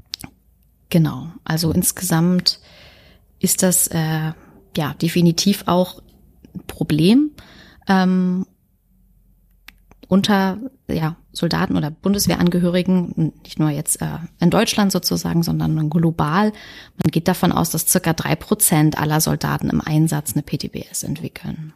Mhm. Genau.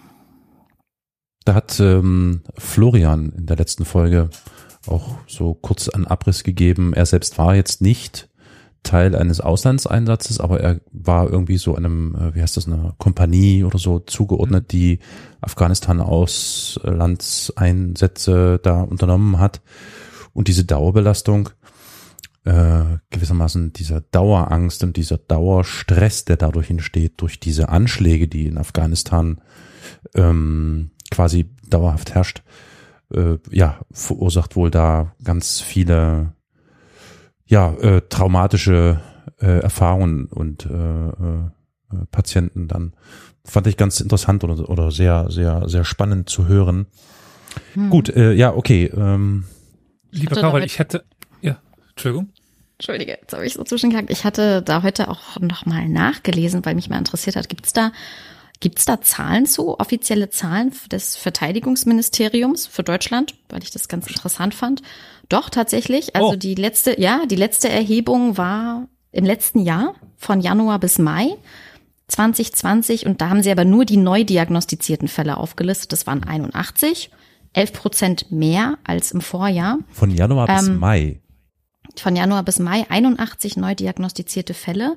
Das sind allerdings die offiziellen Zahlen und wir müssen unbedingt davon ausgehen, wie bei allen psychischen Störungen, aber auch bei PTBS und gerade so im Bundeswehrkontext denke ich ganz besonders, weil da die Stigmatisierung ähm, ja sicherlich vielleicht noch ein bisschen anders sogar aussieht als so in der Gesamtbevölkerung, nenne ich es jetzt mal, ähm, dass natürlich die Dunkelziffer sehr, sehr hoch ist. Und dass viele, dass, ähm, ja, viele Soldaten sich möglicherweise auch Hilfe außerhalb ähm, der Bundeswehr Angebote suchen. Die Bundeswehr hat ein eigenes Psychotraumazentrum, habe ich heute auch gelesen, ähm, und hat ja auch Psychologen und Ärzte etc. Aber ähm, auch der Bundeswehrangehörige, der dann bei mir zum Erstgespräch saß, hat sich ganz bewusst Hilfe außerhalb ähm, dessen gesucht. Genau. Wahrscheinlich auch und, wieder der Grund ja. Stigmatisierung oder die Angst, stigmatisi stigmatisiert zu Richtig. werden. Hm, hm. Richtig. Ja. Ja, die Bundeswehr sagt selbst, Erkennen und Vermeiden von PTBS sei eine ständige Führungsaufgabe und die sagen von sich, sie haben das auf dem Schirm und das ist ihnen eben wichtig und da ist auch in den letzten Jahren ähm, offenbar ein bisschen was passiert. Ähm, genau 2015 waren auch noch sehr viel mehr Fälle zum Beispiel diagnostiziert, 235. Das war irgendwie so der traurige Höchststand. Ähm, insofern, ja, hat sich da vielleicht ein bisschen was getan. Müsste aber auch das Jahr gewesen sein, wo noch viele äh, in Richtig. Afghanistan waren. Also Genau, äh, man genau, muss die wo noch Zahlen viel- natürlich vergleichen Ja, sehen. völlig, völlig richtig. Genau. Hm, hm. Ja, sehr interessant, sehr spannend. Hm. Vielleicht noch. kann doch ja. einen historischen Vergleich ziehen, wenn Oh ja. dich das zum Beispiel, also Ja, man sagte häufig so, äh, die, die Weltkriege, die betreffen uns ja nicht mehr. Also was ist denn das für uns? Interessant. wieso? Ja, ja, na, die Weltkriege betreffen uns nicht mehr. Na, das, das ist, ich finde das spannend, weil man äh, im Höchstfalle davon ausgeht, dass es ähm, gewissermaßen die Generation, die am Weltkrieg oder an diesem Geschehen teilgenommen hat, betrifft. Das ist klar, ja. Hm. Ich kann mir gut vorstellen, dass das aber generationsübergreifend sogar sein kann, oder? Ja, aber egal. aber- äh, mach, ja, ja. hm, Erzähl mal weiter. Also ich hatte es schon mal, glaube ich, im Rahmen der Folge mit meiner Oma er erzählt. Also Mhm. väterlicherseits hatte äh, das Schicksal kennt man ja schon in dem Podcast hier von meiner Oma, dass äh, da was da pa- passiert ist, dass sie vergleichsmäßig gut durch den Krieg durchgekommen ist. Äh, äh, mütterlicherseits sieht es aber ganz anders aus. Da habe ich ja meinen äh, Opa, den ich nie kennengelernt habe, der äh, äh, direkt 39 in die Armee gegangen ist, der war SS-Offizier, der hat Stalingrad überlebt, äh, der ist zu Fuß nach Berlin zurück, wurde in Berlin von seiner Freundin verraten, hat äh, dann im sibirischen Gulag überlebt, war mit der letzte Saarländer, der aus dem oder er war im letzten Zug aus Russland, dann mit den Kriegsgefangenen, der zurückgekommen ist und der war halt Zeit seines Lebens, ein psychisches Wrack. Hm. Hm. Und einfach nur, um mal Einblick da rein bieten zu können, der hat halt in der Nacht- und Nebelaktion den Bruder von meiner Mutter entführt. Und meine Mutter ist dann mit einer sowieso schon alkoholabhängigen Mutter, also meine Oma war Alkoholikerin, als sie nur so damit umgehen konnte, ist sie dann plötzlich aufgewacht, ohne Vater, ohne Bruder, und die wussten nicht, was los ist. Mhm. Und meine Mutter hatte quasi ihre gesamte Kindheit darunter zu, zu leiden und leidet bis heute drunter. Hm. Und dementsprechend hatte sie natürlich dann bei meiner Erziehung Probleme, gewisse Dinge anzugehen oder gewisse, also mit gewissen Mhm. Dingen, die jetzt vielleicht für die jetzige Elterngeneration gar nicht mehr so da sind, weil sie eben unter anderem Einblicken aufgewachsen ist. ist. Sie hat das super hinbekommen, aber nichtsdestotrotz betrifft die Generation heute, die jetzt in den, also jetzt 20, 30 ist, selbst die sind ja über ihre Erziehung, also meine Mutter hat sehr viel abgefedert. Hm. Hm. Aber Das ist- trotzdem, Das, Das sp- ja. Spricht man dann auch von generationsübergreifenden Traumata, ne? Oder Ja. Traumatisierung, genau, Ja. die eben so in der Form auch weitergegeben wird über verschiedene Generationen. Und ja, dann gibt's ja auch noch so ein epigenetisches Level, Richtig, auch Studien zu. Genau. Genau. Ganz, ganz Mhm. spannend, ne? Also ähm, äh, vielleicht ganz kurz zu dieser äh, ähm, Weitergabe, äh, generationenübergreifenden Trauma-Weitergabe oder Traumatransmission oder irgendwie sowas in der Art heißt das. Ähm, Habe jetzt gerade mal nachgelesen. Das ist tatsächlich erstmals, wir sind ein Geschichtspodcast, erstmals im 17. und 18. Jahrhundert war davon schon die Rede. Und zwar war Jean-Baptiste de Lamarck derjenige, der das erstmals aufgegriffen hat und davon sprach, dass Lebewesen sich an ihre Umwelt anpassen. Das ist erstmal klar, das war zu dem Zeitpunkt weniger strittig, weil wir hatten ja auch Darwin und so, ne, der hat das ja so ein bisschen ähnlich gesehen.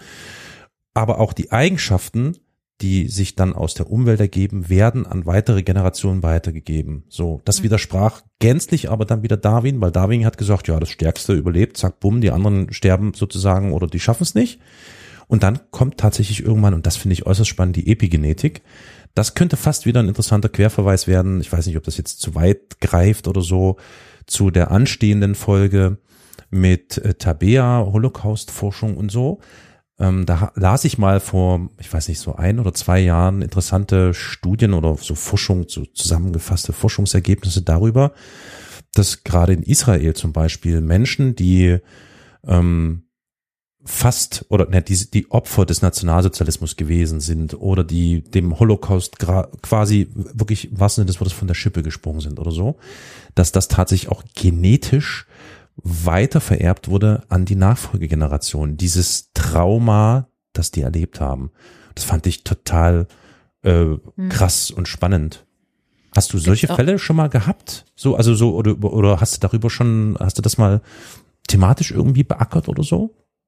Genau, also Fälle habe ich da nicht gehabt. Ähm, ich habe ähm, an der Uni ein Seminar zur Epigenetik gehabt und da kam auch das tatsächlich mal auf. Habe ich auch einen Vortrag drüber gehalten damals und ähm, genau, es gibt auch Studien zum Beispiel ähm, mit, es waren schwangere Frauen, die zurzeit ähm, äh, ja 9/11, also zu den Anschlägen ja. auf das World Trade Center, was ja in den USA schon auch als so eine Art kollektives Trauma empfunden wird. Mhm. Ähm, Gibt es auch Studien zu, ähm, genau, mit Schwangeren, die zu der Zeit schwanger waren und ähm, dann den Kindern und dann schaut man sich Stressachse an und Stresslevel. Ähm, das ist auch, ja, führt, glaube ich, zu weit an der Stelle, aber ist ein sehr, sehr spannendes Thema. Und mhm. im Zusammenhang mit dem Holocaust gibt es natürlich auch Studien. Und wir hatten damals auch noch so eine Studie, da ging es um, ähm, ich glaube, so die Nachkriegs- Nachkriegsjahre in, in Holland und eine große Hungersnot mhm. und mhm. wie sich sowas auch ähm, dann epigenetisch auswirken kann, noch bei, so, es waren glaube ich sogar zwei Nachfolgegenerationen dann. Mhm. Genau. Was ich hier auch nur einmal kurz einwerfen möchte, ist, dass es auch, soweit ich das jetzt gehört und verstanden habe, auch äh, erblich bedingte Formen von Depressionen, ich kenne mich halt jetzt nur damit ja. besonders gut aus, mhm. gibt. Äh, und dass auch solche Störungen oder Krankheiten. Vielleicht sollten wir einmal kurz äh, definieren, warum wir von Störungen reden. Also Maria, am mhm. besten machst du das. Ich habe das ja genau. Definition nur aus zweiter Hand. Genau, ja, in der äh, Psychologie und Psychotherapie spricht man immer eher von psychischen Störungen und nicht Krankheiten. Das hat sozusagen mit dem grundlegenden Weltbild, nenne ich es jetzt hm. mal, hm. zu tun. Das ist eben ein anderes als in der Medizin. Ähm, in der Medizin gibt es sozusagen gesund und krank, diese beiden Zustände, die sich diametral gegenüberstehen. Da gibt es auch keinen dazwischen. Entweder man erfüllt eben die Diagnosekriterien für den Herzinfarkt oder eben nicht. Und ähm, ja, bei der, Psycho in der Psychologie, Psychotherapie geht man eben eher davon aus, ähm, bei psychischen Sachen, dass es ein Kontinuum sozusagen ist. Ähm, und ja, empfindet äh, gesund und krank auch als zu wertend. Ich habe mich da seit meines gesamten Studiums und auch nach wie vor mal so ein bisschen schwer mitgetan, weil ich finde, Störung ist irgendwie auch ein hm. wertender Begriff, hm. wenn ich mal ehrlich hm. bin, weil es suggeriert irgendwie eine Abweichung von der Norm. Und ja. eigentlich genau das soll der Begriff eben nicht. Also die Idee ist gesund und krank, ja, ist wertend und ist äh, zu kat ja, kategorial gedacht. Mhm. Und bei Störungen geht es eben nicht darum, dass jemand, dass jemand gestört ist, sondern mhm. eher, dass etwas gestört ist, also bestimmte Reaktionen ähm, nicht so funktionieren oder ja, genau, dysfunktional sind. Das ist so die Grundidee dahinter. Deswegen spricht man eigentlich verwenden? immer von psychischen psychische Störung. Nee, aber wenn man, okay, also, aber du sagst es selber, klingt eher mhm. irgendwie wertend, würde ich nämlich genauso sehen. Aber was könnte man stattdessen für einen Begriff verwenden? Äh, also ich meine jetzt mal abgesehen davon, dass das ein medizinischer Begriff ist, klar. Aber was gibt's denn? Also Krankheit ist nicht richtig. Störung ist wertend. Was könnte man verwenden? Mir fällt das nicht sein, oh Mann. Ähm, Am Ende ist alles irgendwie wertend. Ne? Also ich sage ja, manchmal Tatsache, ja. Probleme, Herausforderungen, sag ich manchmal. Das okay. finde ich ein bisschen. Das klingt fast wieder ein bisschen euphemistisch, ne? Mhm, ja. ja. genau. Da muss man dann eben auch aufpassen, ne? dass man nicht zu, mhm. Ja, dass man das nicht verniedlicht. Ja, ja, ja, ja. genau. Also ich habe auch ähm, Kontakt mit einigen, die auch unter verschiedenen psychologischen Störungen leiden und die dann auch mit mir darüber gesprochen haben, dass sie sich furchtbar fühlen mit der Diagnose zum Beispiel, weil sie sich jetzt gestört fühlen. Und mhm. dieses, mhm ja, du bist ja voll gestört. Das ist ja in der Normalsprache, zumindest war es das in meiner Jugend so drin, als äh, bei dir stimmt was nicht, du bist schlecht, du bist falsch. Mhm. Und das ist halt auch wieder ein anderes Beispiel dafür, dass etwas Medizinisches in der Hinsicht halt ähm, als eine Beleidigung auch benutzt mhm. wird. Aber ja, ich glaube, ich wüsste da jetzt auch keinen besseren Begriff. Ich glaube, das hat auch was damit zu tun, dass das übersetzt und übernommen worden ist aus dem amerikanischen Sprachgebrauch. Also groß geworden ist Psychologie, Psychotherapie ja auch in den USA. Bestimmte Verfahren auf jeden Fall. Und ähm, da spricht man eben von Disorders, was eben wörtlich übersetzt Störungen sind. Aber es gibt kein, das ist nicht so wertend. Ja, also man Genau. Anders als bei uns eben dieses Jahr, bist ja gestört. Ja, ja, na gut, Genau. das genau, das kommt noch mit hinzu, dass das natürlich dann auch in, in die Umgangssprache einfließt und durchaus auch als Beschimpfung und so weiter. Ja, ja, genau, ja. Ja, aber wobei ich dazu sagen muss, Victoria, das hat mir schon von Anfang an gut gefallen, dass du, äh, ich glaube, eigentlich nur das Wort mental oder mentale Störung äh, verwandt hast. Das finde ich, finde ich äh, irgendwie klingt das, keine Ahnung. Mag sein, dass das jetzt auch für mich eher so eine euphemistische Wirkung hat, aber es klingt irgendwie doch etwas allumfassender als psychologische Störung oder so. Ach, ist ja auch egal. Wir müssen uns ja jetzt nicht über Begrifflichkeiten, die sind ja sowieso vorgegeben, man, Ja. kann man ja eh nicht ändern. Ja, ich komme da halt auch viel aus dem Englischen, weil ich sehr Ja, viel im Mental englischsprachigen Health, ja. kom, kom, äh, Kommuniziere. Ja, genau, im Englischen kommuniziere und äh, da ist dann halt auch der Begriff Mental Health Genau, und dann äh, halt diese Disorder. Und Mhm. deswegen sage ich auch erstmal PTSD und nicht PTBS. und da ist es halt auch sehr viel leichter über manche Ja, Sachen zu sprechen, weil da halt die Begriffe, gerade wenn man jetzt als Deutscher darüber spricht, nicht diese Wertung haben. Das ist dann natürlich für Muttersprachler bestimmt Ja. nochmal was anderes. Aber das fand ich halt auch sehr hilfreich, da über, über meine Probleme in einer anderen Sprache zu sprechen, weil sich das dann ein bisschen weniger wertend Hm. und stigmatisiert angeführt hat. gut, da ist die englische Mhm. Sprache ja sowieso, glaube ich, ganz gut prädestiniert. Ne? Also das gibt ja so viele ähm, Bereiche, in dem ich ich bin der englischen Sprache nicht allzu mächtig, aber ich habe das Gefühl, dass die englische Sprache für mich irgendwie viel unverfänglicher ist, als es die deutsche ist. Aber das kann auch damit zu tun haben, dass ich die deutsche Sprache vielleicht besser verstehe als die englische. ähm, aber was ich äh, noch sagen wollte, ist, was mir jetzt gerade noch einfiel und ähm, ist, äh, warum haben wir eigentlich Angst davor, Krankheit zu sagen? Ich verstehe das überhaupt nicht. Das ist nämlich auch wieder so ein Problem, habe ich das Gefühl ähm, dass Krankheit erstmal grundsätzlich nicht in Ordnung ist oder dass das eigentlich ein Problem darstellt, ja. Wobei ein Mensch ja das Recht hat und das vollkommen in Ordnung ist, ist, dass er krank ist, ja. Mhm. Äh, Also ich kann jetzt nur aus meinem Beispiel sagen, ich habe damit ist gar kein Problem. Also wenn jemand fragt, was los ist, dann erkläre ich das relativ so eben. Ja, ich bin halt momentan krank. Also das ist jetzt nur um Ja, ja, Verständnis für, für mich selbst und Mhm. damit es andere Menschen leichter Also- verstehen. Was jetzt wirklich los ist, ist jetzt auch nochmal eine ganz andere Sache und so weiter. Aber ich sage, ich bin krank, ich habe halt momentan Angstbelastungsstörung. Punkt. ja, Krankheit ist so negativ konnotiert. Also wenn ich jetzt Aber ich sage sage, halt beides. psychische Krankheit, klingt das nach meinem, nach meiner Wahrnehmung irgendwie stärker negativ als psychische Störung, ja. Aber was meinst du mit negativ? Na, neg na, das ist halt negativ konnotiert, negativ belastet. Findest du? Gesellschaftlich, ja. Wenn ein Mensch krank ist, ist das nicht in. Ordnung. Krankheit Also ist das Schwäche. ist so, ja. Krankheit ist Schwäche, genau. Krankheit ist so Genau. dieses darwinistische, so die Ja. Wiedergeburt, Ja, ja. so beim Leistungsprinzip gedöns. Aber so. eine Krankheit kannst du heilen. Ja, das Ja. ist wahr. Das kannst du, ja, stimmt. Und da passt wahrscheinlich dann wieder die Krankheit nicht unbedingt bei Mental Health Geschichten oder Health Geschichten.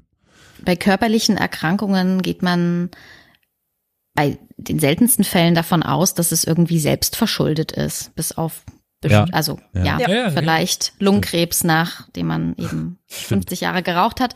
Aber ähm, Grüße aus dem Raucherzimmer. ja, genau. Aber ähm, ja, das ist tatsächlich auch ein Aspekt, den ich vorhin noch vergessen hatte, warum man sich auch von diesem gesund krank verabschiedet hat in der, bei der Beschreibung psychischer Störungen. Ähm, in der Medizin, wenn wir dort von Krankheiten sprechen, ist es in den allermeisten Fällen so, dass wir sehr eindeutig zuordnen können, woher kommt das? Wir wissen äh, die Ursache und wir wissen, was ist die Wirkung und äh, haben dann Symptome und die Symptome ergeben ein Syndrom und dann haben wir eine Diagnose. Das ist in der Psychologie nicht so einfach. Ne? Da spricht man dann von diesem Blackbox-Phänomen, weil man eben nicht ins, ins Gehirn so richtig reingucken kann. Wir wissen schon viel mehr als noch vor 50 Jahren, aber ich hatte jetzt noch, um nochmal zum Beispiel PTBS zu kommen, hatte ich auch gelesen, so neurobiologisch ist da eigentlich nach wie vor nicht so richtig klar, was geht da eigentlich ab, was passiert da. Und ähm, dann gibt's natürlich Erklärungsansätze wie bei Freud, der eben ja sehr viel weiter da eben zurückgeht und so ein Modell eben erschaffen hat mit Unterbewusstsein und Es und Ich und Über-Ich und so weiter. Ähm, und dann gibt's die Verhaltenstherapeuten, die der ganz alten Schule, die sagen, ja, was dazwischen passiert, wissen wir sowieso nicht. Wir wissen, es gibt einen Reiz. die, dann ist die Blackbox dazwischen geschaltet. Ähm, wir können nicht genau sagen, was passiert und wir haben eine Reaktion. Aber worauf ich hinaus will, ist eben, dass wir in der Regel nicht genau sagen können, warum entstehen psychische Störungen in dieser Form. Und das ist auch ein Grund, weshalb man nicht von Krankheiten spricht. Weil, wenn es so eindeutig wäre, dann könnte man sie eben auch Ja. ganz eindeutig behandeln, ähm, wie eben zum Beispiel ein Herzinfarkt. Ähm, genau, und das ist in der ja, Psychotherapie.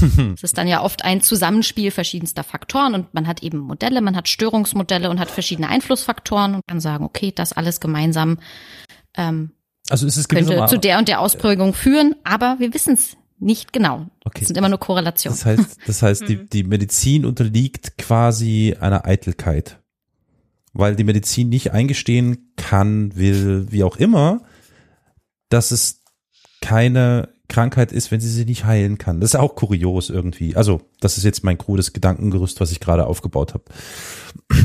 ja, ähm, gut. Also ich würde jetzt nicht so weit gehen zu sagen, psychische Störungen sind nicht heilbar, aber es ist eben ja, Blackbox. also du sagtest Blackbox, ne? Das ist Genau, ich kann, ich kann Ja. eben nicht, ich muss mich davon verabschieden, zumindest solange wir noch nicht weiter sind ähm, mit den Neurowissenschaften, Mhm. muss ich mich an den meisten Stellen eben davon verabschieden zu sagen, ich finde genau das passende Präparat, was Ja. den und den Effekt hat und dann ist es Ja. ausgeschaltet, das Problem. So einfach ist es leider nicht. Ich hatte ein, ein, ein schönes Symbolbild vor Augen, als du von der Blackbox gesprochen hast.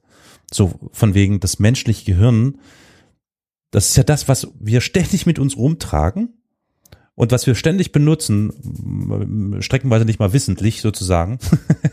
ähm, ist ganz kurios, ne? Es gibt so drei, es gibt quasi drei Sphären äh, in unserem, ich sag mal, mehr oder weniger mittelbaren Bereich. Das ist das Universum, der Kosmos, ist unglaublich weit weg. Es ist einfach überhaupt nicht erforscht oder wenig erforscht im Gegensatz zu dem, wie groß das Ding ist.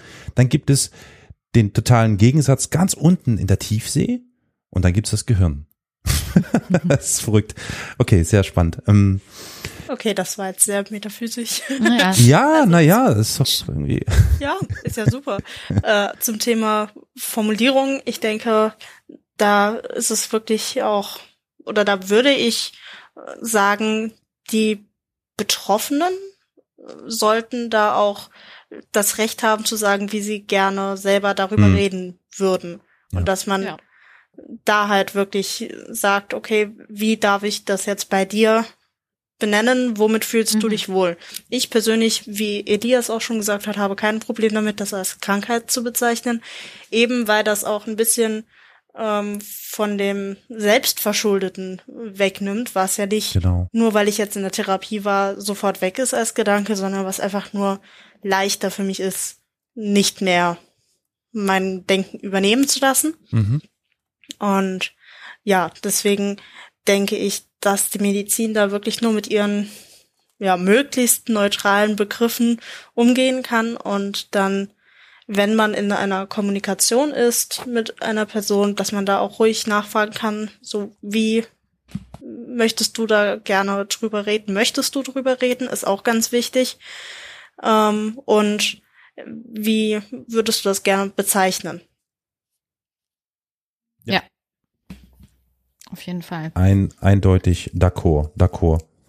Wir sind eigentlich ein Geschichtspodcast und ähm, das heißt, normalerweise schauen wir in die Vergangenheit. Ich mache es hin und wieder gerne mal, dass ich auch in die Zukunft schaue. Und, lieber Carol, Ja. es gibt ja tatsächlich die eine eigene Abteilung, sage ich jetzt mal, der Zeitgeschichte.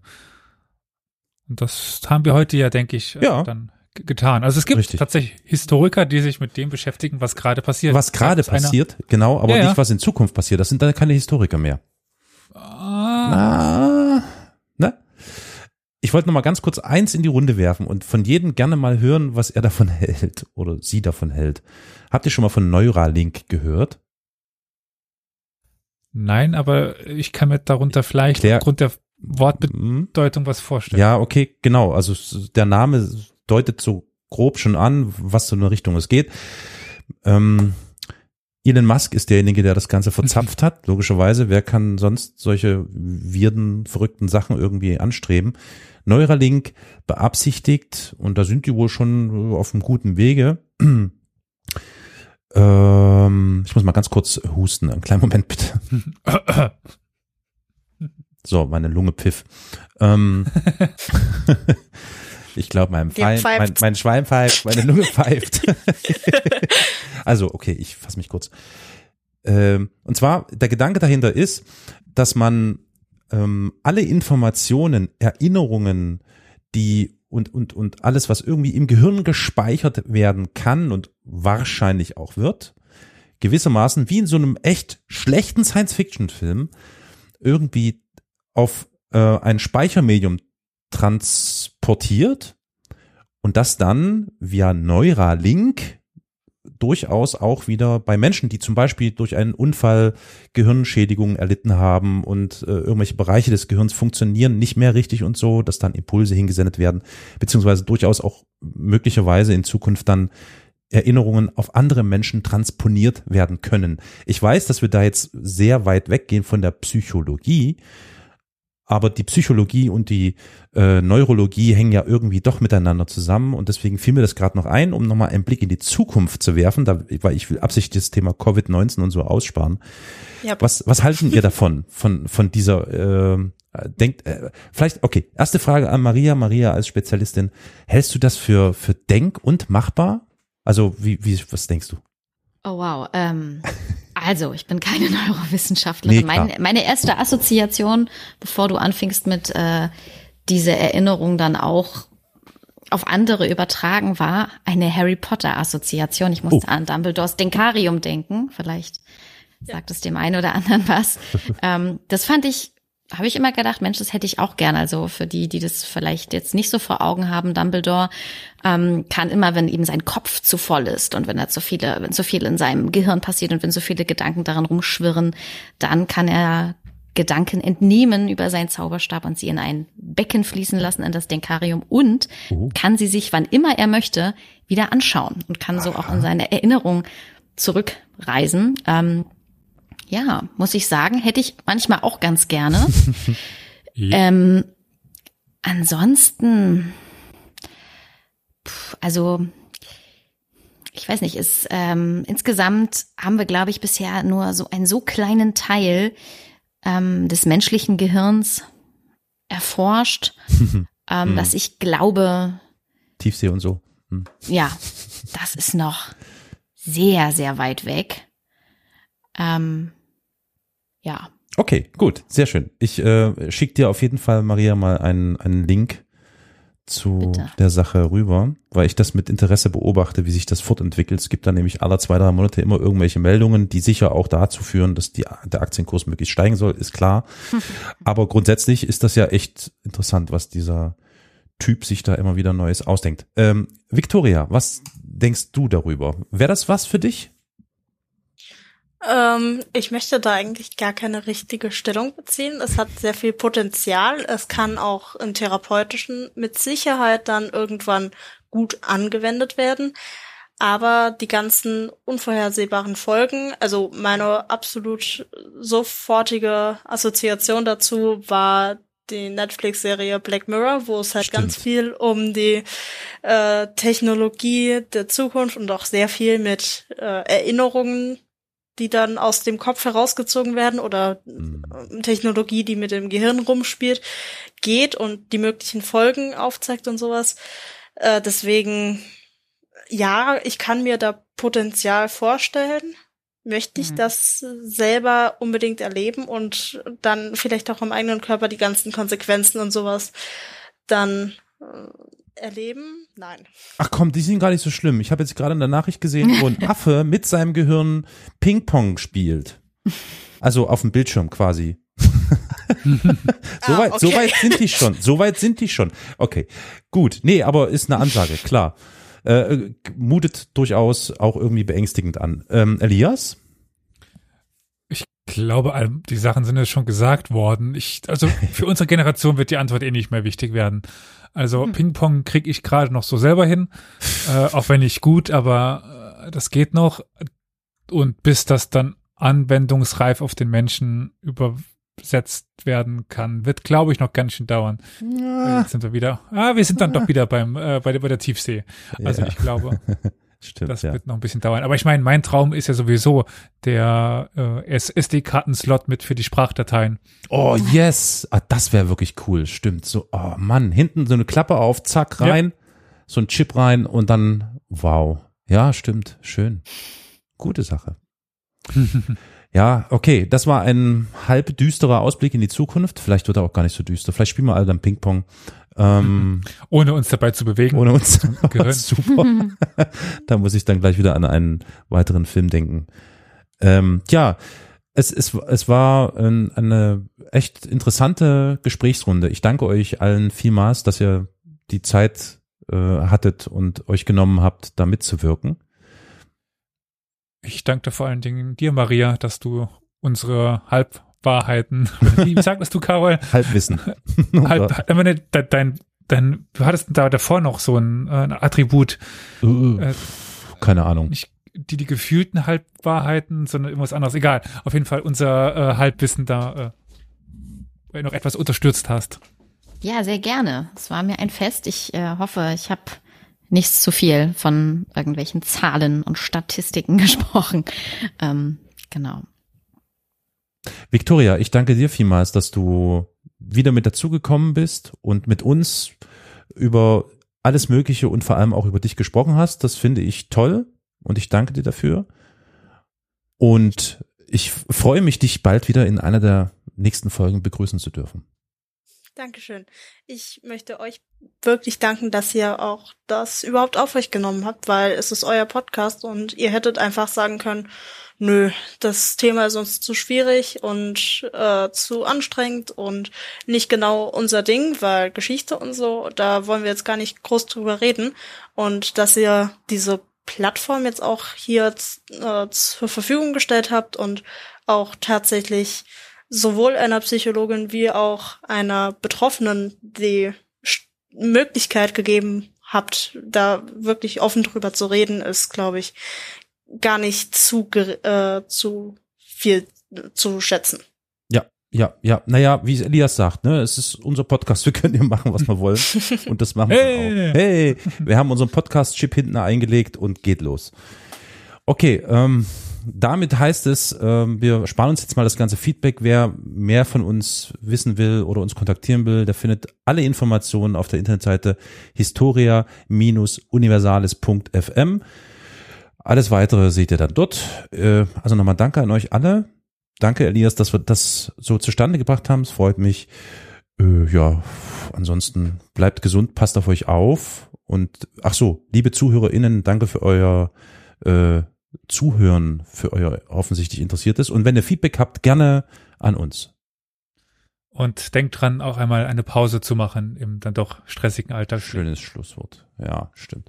Okay, also, tschüss denn. Ich drück mal auf den Knöbel. Shalom, meine Freunde. Pochtwein hast du jetzt verschüttet. Ein bisschen. Dann hast du das Falsche reingemischt. Was? Nicht wahr. So, sieht doch schon mal besser aus. Okay, ich bin bright.